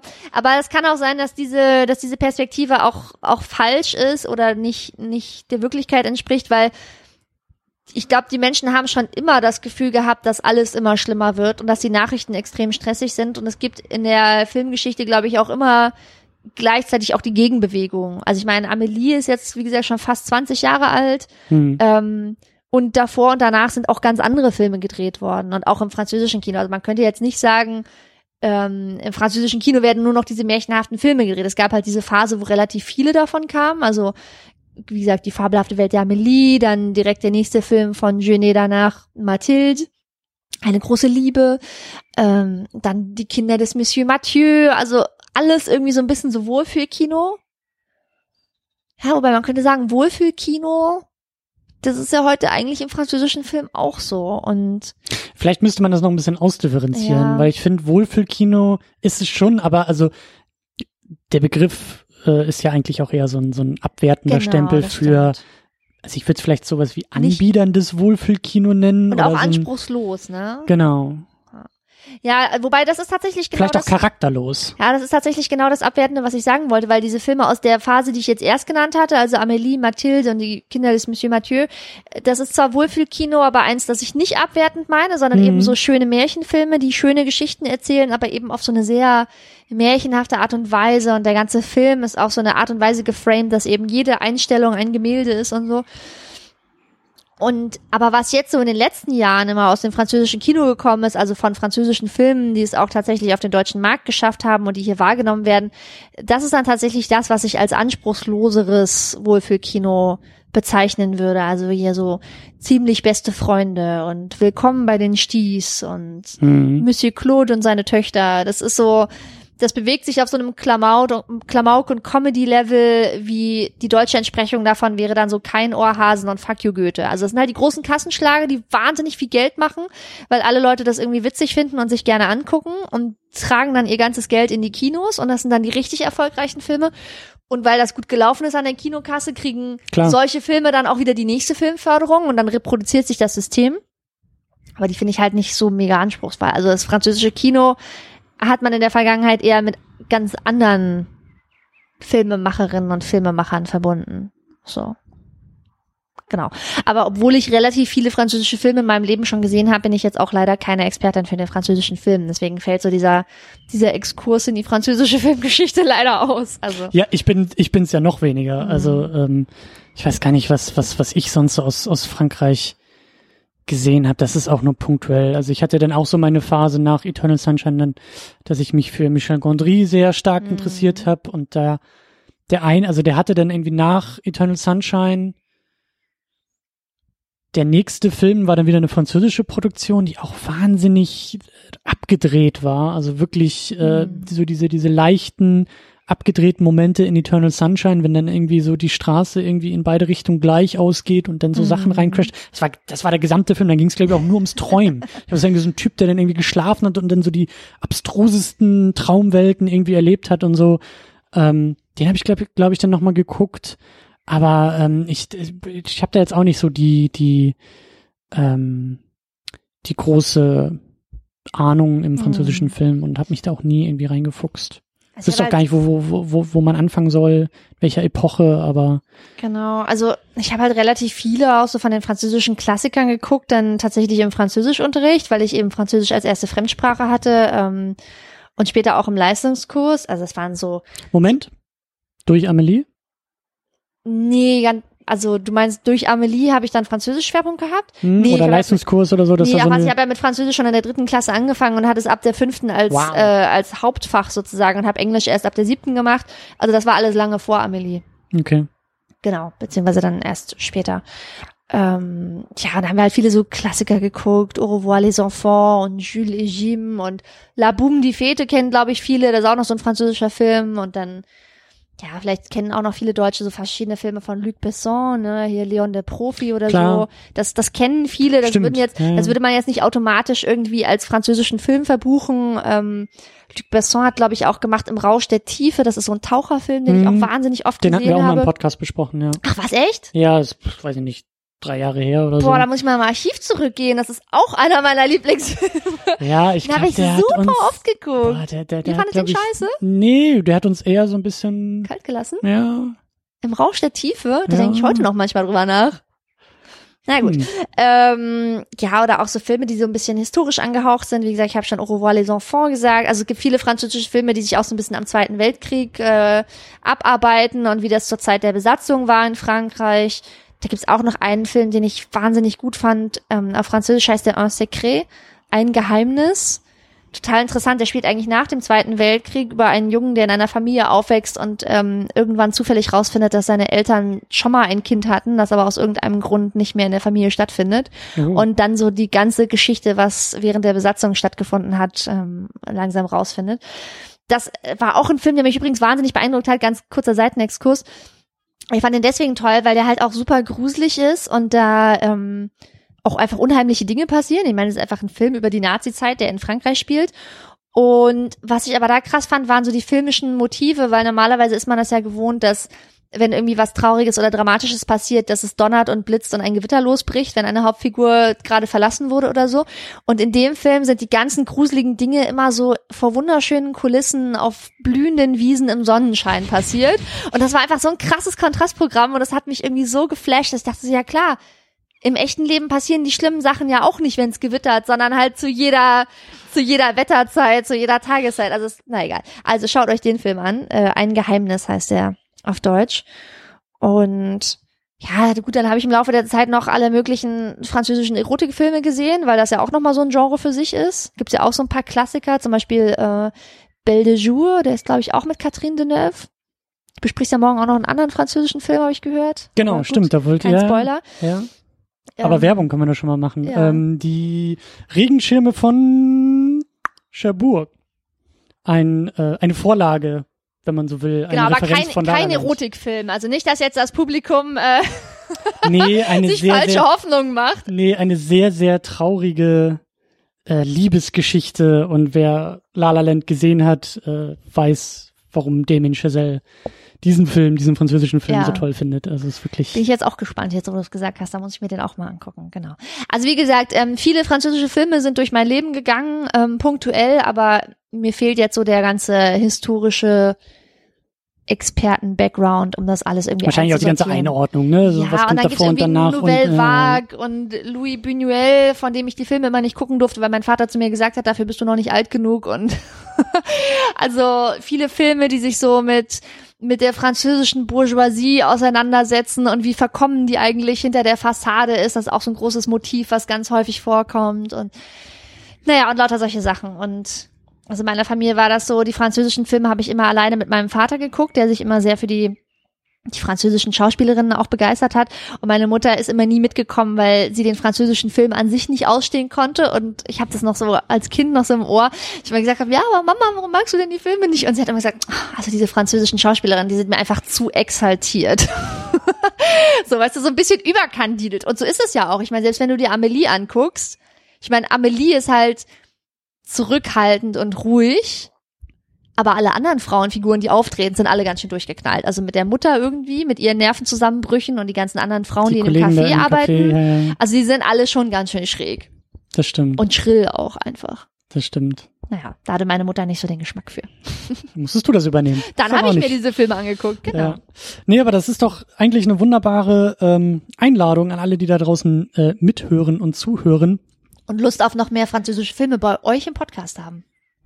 Auch oder zumindest uns in den Kommentaren da vielleicht ein bisschen Infos äh, zu verpassen. Also gerade wo man Genau. da irgendwie anfangen kann und was da Mm, noch was ein so. sinnvoller Einstiegspunkt ist. Ja. Oder was Ihrer Meinung nach die wichtigsten drei französischen Filme sind, die oder man wie gesehen man haben muss. nach Amelie jetzt weiterspringt, in welche Zeit, welchen Film und so weiter. Aber Genau. ähm, genau. Wobei das würde mich tatsächlich interessieren, wenn Leute das in die Kommentare schreiben, weil ich bin auch äh, sehr offen für neue Filme. So gucke ich mir auch gerne an. Und wenn ihr irgendwie sagt, so das sind so meine Top drei französische Filme, die ich in meinem Leben gesehen habe und wo ich der Meinung bin, die sollten andere Leute auch mal gesehen haben. Also jetzt nicht unbedingt mit dem Bildungsauftrag, damit ihr versteht, was es mit der Nouvelle Vague auf sich hat, sondern einfach fand ich geil, solltet ihr auch gucken.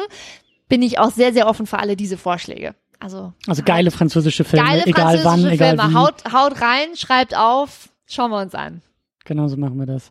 Genau, ähm, an dieser Stelle, wir haben es ja gerade eben schon angedeutet, der Hinweis, äh, jetzt oder bald äh, Spätfilm, da bin ich nämlich zu Gast, um dann eben über die Regenschirme von Cherbourg zu sprechen. Das wird hier bei uns gar nicht passieren in der Second Unit, Bin sondern drüben gespannt. im Spätfilm. Da bin ich auch sehr gespannt äh, auf das Gespräch mit Daniel. Das ist halt zum Zeitpunkt dieser Aufnahme morgen. Äh, wahrscheinlich schon irgendwie online, aber ähm, ja, weil ich auch gar nicht weiß, wie Daniel überhaupt auf den Film gekommen ist und äh, irgendwie, irgendwie besprechen wir den jetzt halt einfach. Wird bestimmt spannend. Ähm, wie sieht's denn bei dir aus? Hast du denn noch etwas, was du da draußen empfehlen möchtest Ja, also von dir, über dich, mit dir? genau, wenn ihr euch dafür interessiert, was ich so an, an öffentlichen Dingen zuletzt getan habe, weil ich ja auch manchmal Vorträge halte oder äh, Podcasts mache oder irgendwas.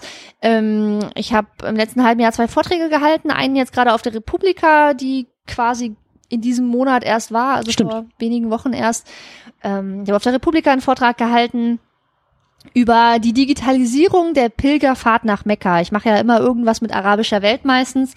Und ähm, genau, das könnt ihr online finden. Das hat die Republika bei YouTube hochgeladen. Also ich habe den Vortrag auf Englisch gehalten. Der heißt äh, Two Million E-Bracelets or the Digitization of the Pilgrimage to Mecca. Und ähm, kurz vor Silvester hatte ich einen Vortrag gehalten auf dem Chaos Communication Congress in Leipzig und da ging es um Internetaktivismus in Saudi-Arabien. Und der Vortrag ist auch auf Englisch und der heißt Catch Me If You Can, Internet Activism in Saudi Arabia. Also, falls sich jemand dafür interessiert, immer irgendwas mit arabischer Welt, irgendwas mit Saudi-Arabien, irgendwas mit Digitalisierung und Internet, dann könnt ihr euch das gerne angucken. Und irgendwas mit Vorträgen von dir. Und irgendwas mit Vorträgen, genau. Sehr gut. Werde ich auch noch verlinken im Blogposting und dann Vielen könnt ihr euch Dank. da einfach durchklicken.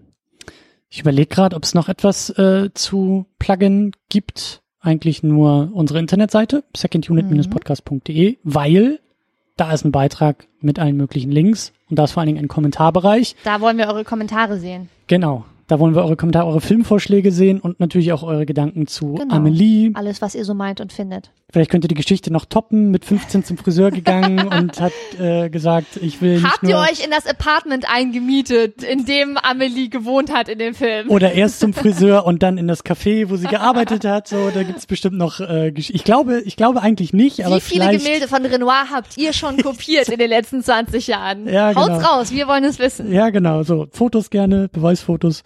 Solche Geschichten hätten wir gerne äh, in den Kommentaren. Und ansonsten, äh, ja, ihr könnt uns bei Twitter folgen, bei Facebook äh, dingsen und in allen anderen Sachen auch dingsen, aber äh, am besten einfach mal im Blog vorbeischauen und dann da weiter hüpfen in andere Regionen. Ja. Ich würde sagen, äh, vielen Dank erstmal, dass du Film mitgebracht hast und dich mitgebracht hast. Ganz vielen lieben Dank, dass ich wieder kommen und mich selber einladen durfte. Ich freue mich mal total, wenn ich dann so einen so Geistesblitz oder so einen Moment habe, wo ich denke so, boah, über diesen Film will ich unbedingt mit Christian in seinem Podcast sprechen. Dann freue ich mich natürlich immer extrem, wenn du dafür offen bist und es tatsächlich passiert. Deswegen vielen lieben Dank, dass ich heute mit dir über diesen Film reden konnte. Es hat mir wirklich großen Spaß gemacht. Danke nochmal. Sehr gut, dafür ist diese Sendung auch da und wir haben ja eigentlich auch noch so andere äh, Dinge, die wir irgendwie so vorhaben, ne? So ein bisschen was Klar, über deutschen also- Film wollen wir noch weiter irgendwie mal Richtig. machen. Und wenn du auch die ganze Zeit über Saudi-Arabien sprichst und die arabische Welt, dann eigentlich, ne, müsstest du mich da auch mal an die Hand nehmen. Dass wir auch nochmal einen arabischen Film angucken. Ja, nicht nur einen eigentlich, ne? aber Alle. Wir haben ja, wir haben, wir, wir haben ja noch Zeit. Das Leben Ne? ist noch lang und es gibt noch viele Filme, die wir sehen und ähm, gemeinsam besprechen können. Aber freuen So sich auch aus. jetzt schon drauf. So sieht's aus. Gut, in diesem Sinne äh, machen wir hier den Sack zu und ich drücke auf das Outro und dann kommt jetzt Musik. Und Schön, wir sagen dass ihr Tschüss, dabei bis wart. Bis Mal. bald. Tschüss. Ciao.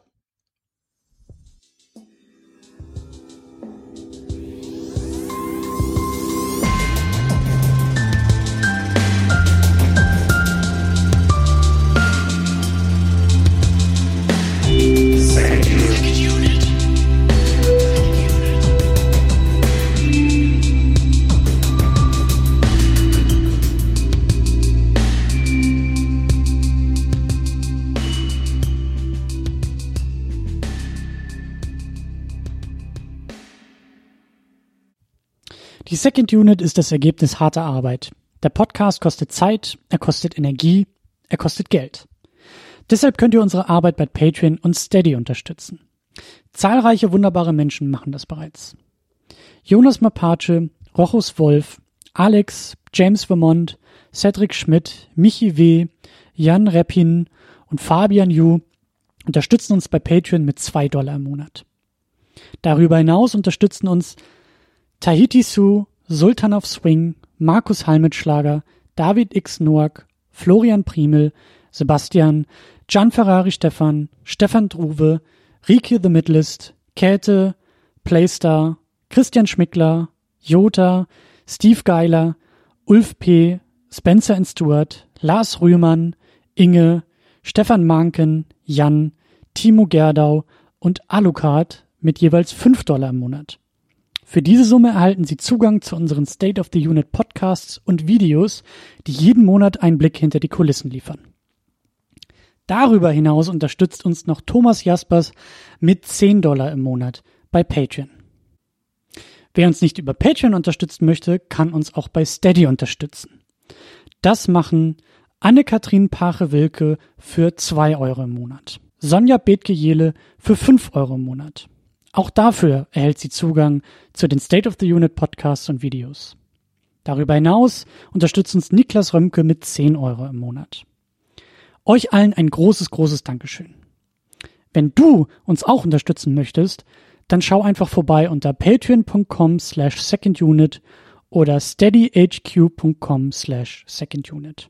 Darüber hinaus findest du alle Links bei uns auch im Blog unter secondunit-podcast.de. Vielen Dank.